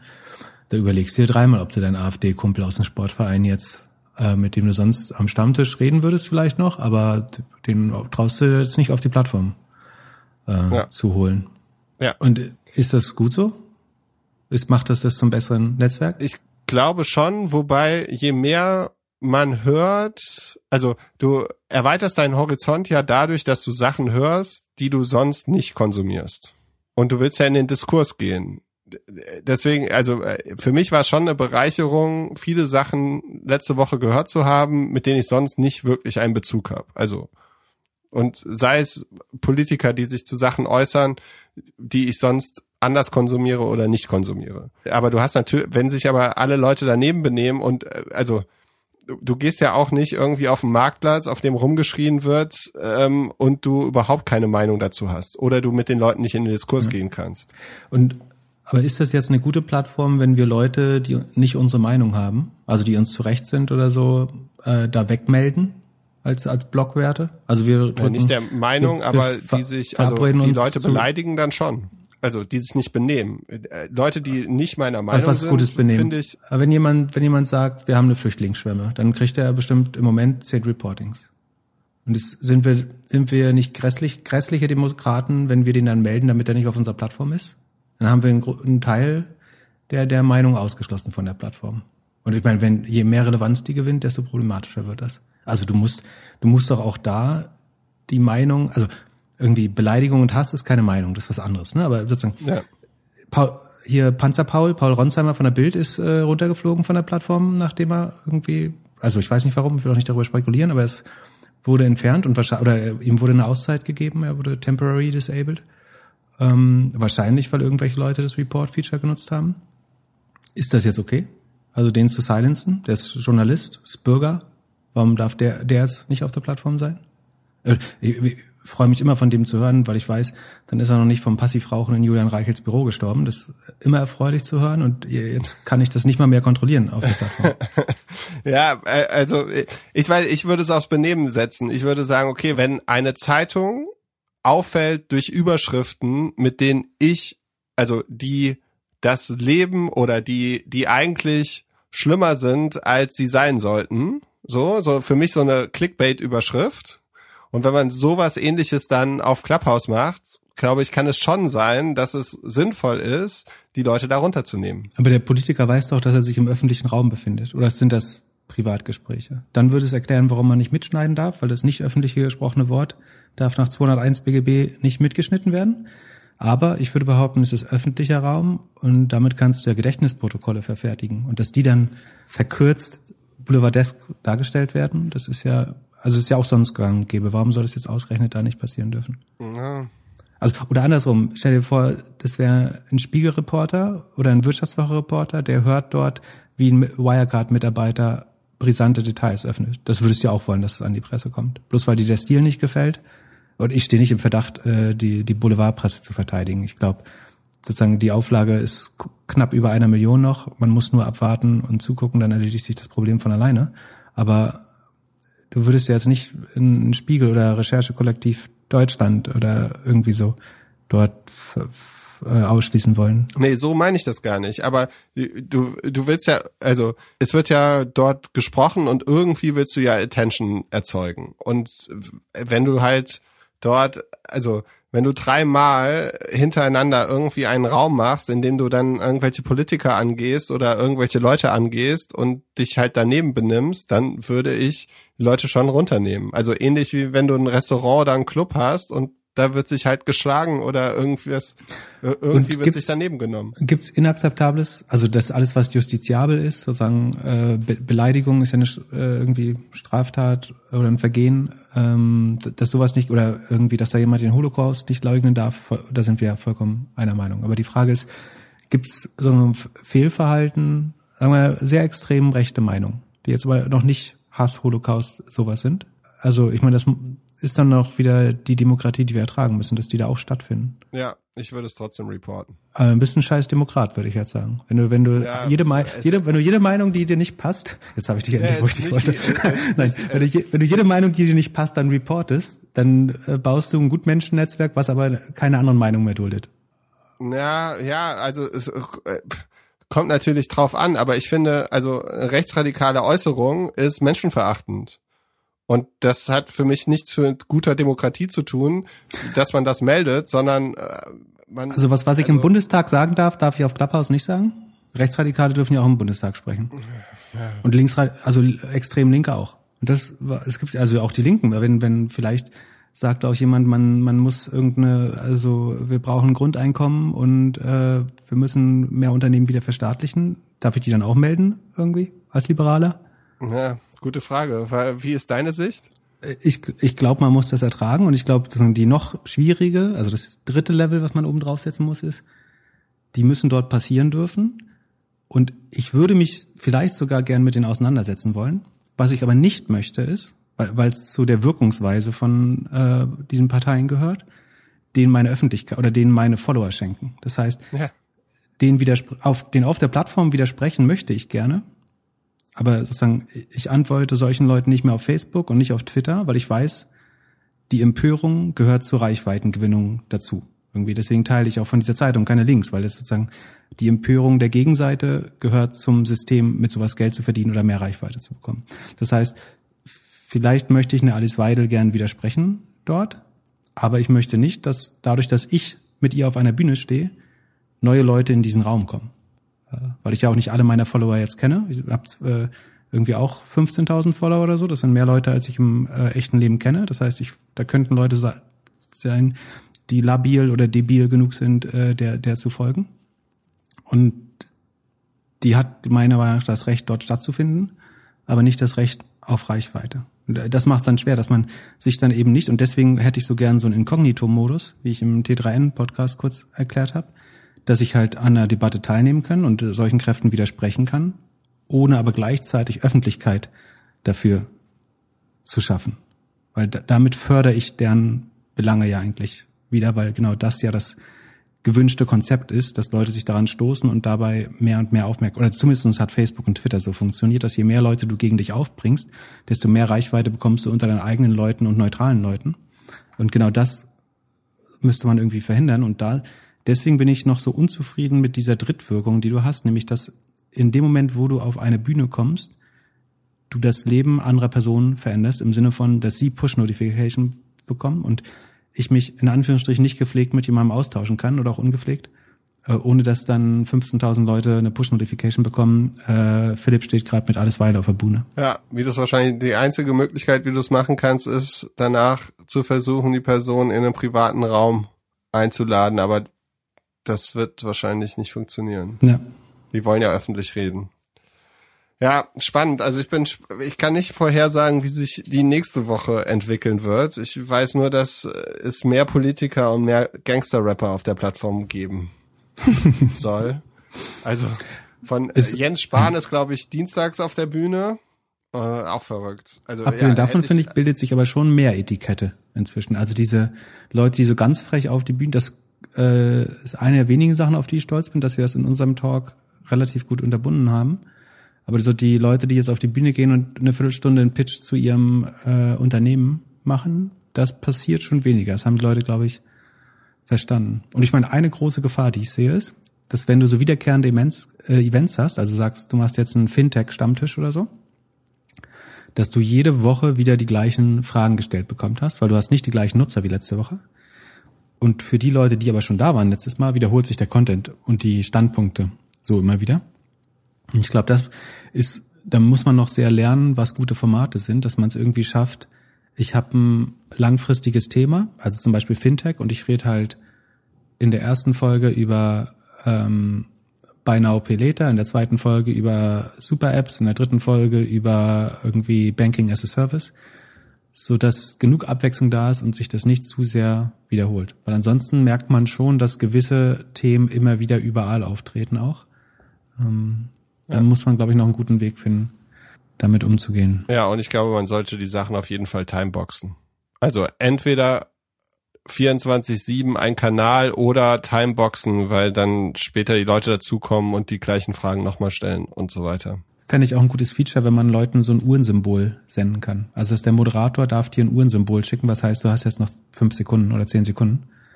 Das würde, glaube ich, helfen. Also, oder? Ja, ja, ja ist gut. So, Pip, wir haben schon wieder über zwei Stunden geredet. Wir müssen zum Ende kommen. Willst du noch eine Challenge bis Mittwoch oder lieber nicht? ich bin satt mit Challenges.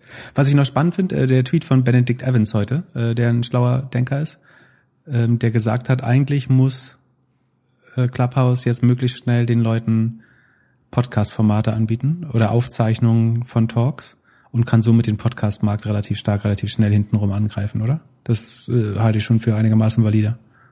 Ja, äh, ich würde da jetzt die Diskussion nicht weiter aufmachen wollen, weil dann nehmen wir noch eine Stunde auf. Aber ist ein sehr, sehr guter Punkt. Würdest du 20 Euro zahlen, um den Talk von Mittwoch aufgezeichnet zu haben? Äh, ja, in einer guten Qualität auf jeden Fall. Ja. Der, so also, denken, glaub, also ja, es geht nicht um den Talk. Also ich meine, es ist so, ich glaube, also Sascha Lobo hat das sehr schön zusammengefasst am Freitag. Der meinte, es ist zum einen die Niedrigschwelligkeit, die das soziale Medium da gut, äh, also dass es gut widerspiegelt. Also jeder kann sofort mitmachen. Und das Zweite ist, dass der Content wieder verschwindet. Äh, also dass man dann auch ein bisschen offener sprechen würde. Also hätten wir das am am Mittwoch haben wir, glaube ich, drei Stunden da gesprochen. Als Podcast wäre es wahrscheinlich eine Stunde gewesen oder anderthalb und man hätte nicht ganz so offen gesprochen und auch nicht alle Leute hätten irgendwie dort sich mit einbringen können. Also ich bin so ein bisschen. Ja. Aber dass weiß, der Content also verschwindet, glaube, das ist, da ist der Rubicon ja jetzt überschritten, äh, sprichwörtlich. Weil ich glaube, das bildet sich jetzt niemand mehr ein, dass was, was da gesagt wird, äh, nicht im öffentlichen Raum steht. Und andersrum ist, ja. du hast sogar das Problem, dass wenn dich jemand verkürzt zitiert, du das Gegenteil nicht mal beweisen kannst, weil es ja nicht aufgezeichnet wird. Also wenn du es nicht selber aufzeichnest oder wenn ja. nicht jemand 100% Gedächtnisprotokoll macht, dann kann jemand mit was Verkürztem rausgehen, theoretisch sogar mit was Falschem. Also, aber du hast nicht mehr die Möglichkeit zu beweisen, in welchem Kontext das, du das gesagt hast. Das ja. ist schon sehr problematisch und äh, es werden sich bestimmt auch die ersten Politiker bald wieder zurückziehen von der Plattform, wenn das jetzt Schule macht. Cool, Pip. So, welche Challenge äh, wolltest du noch stellen? Oder bin nee, ich entlassen? Du jetzt keine mehr. Wir machen jetzt Feierabend. Alles klar. Geht, geht's wieder weiter auf Clubhouse oder? Ja, vielleicht später. Ich wünsche dir auf jeden Fall einen schönen Tag, eine gute Woche und wir hören uns spätestens Mittwochabend um 21 Uhr auf Clubhouse, oder? Spätestens dann. Ich freue mich drauf. Bis dann. Ciao, ciao. Bis dann. Ciao.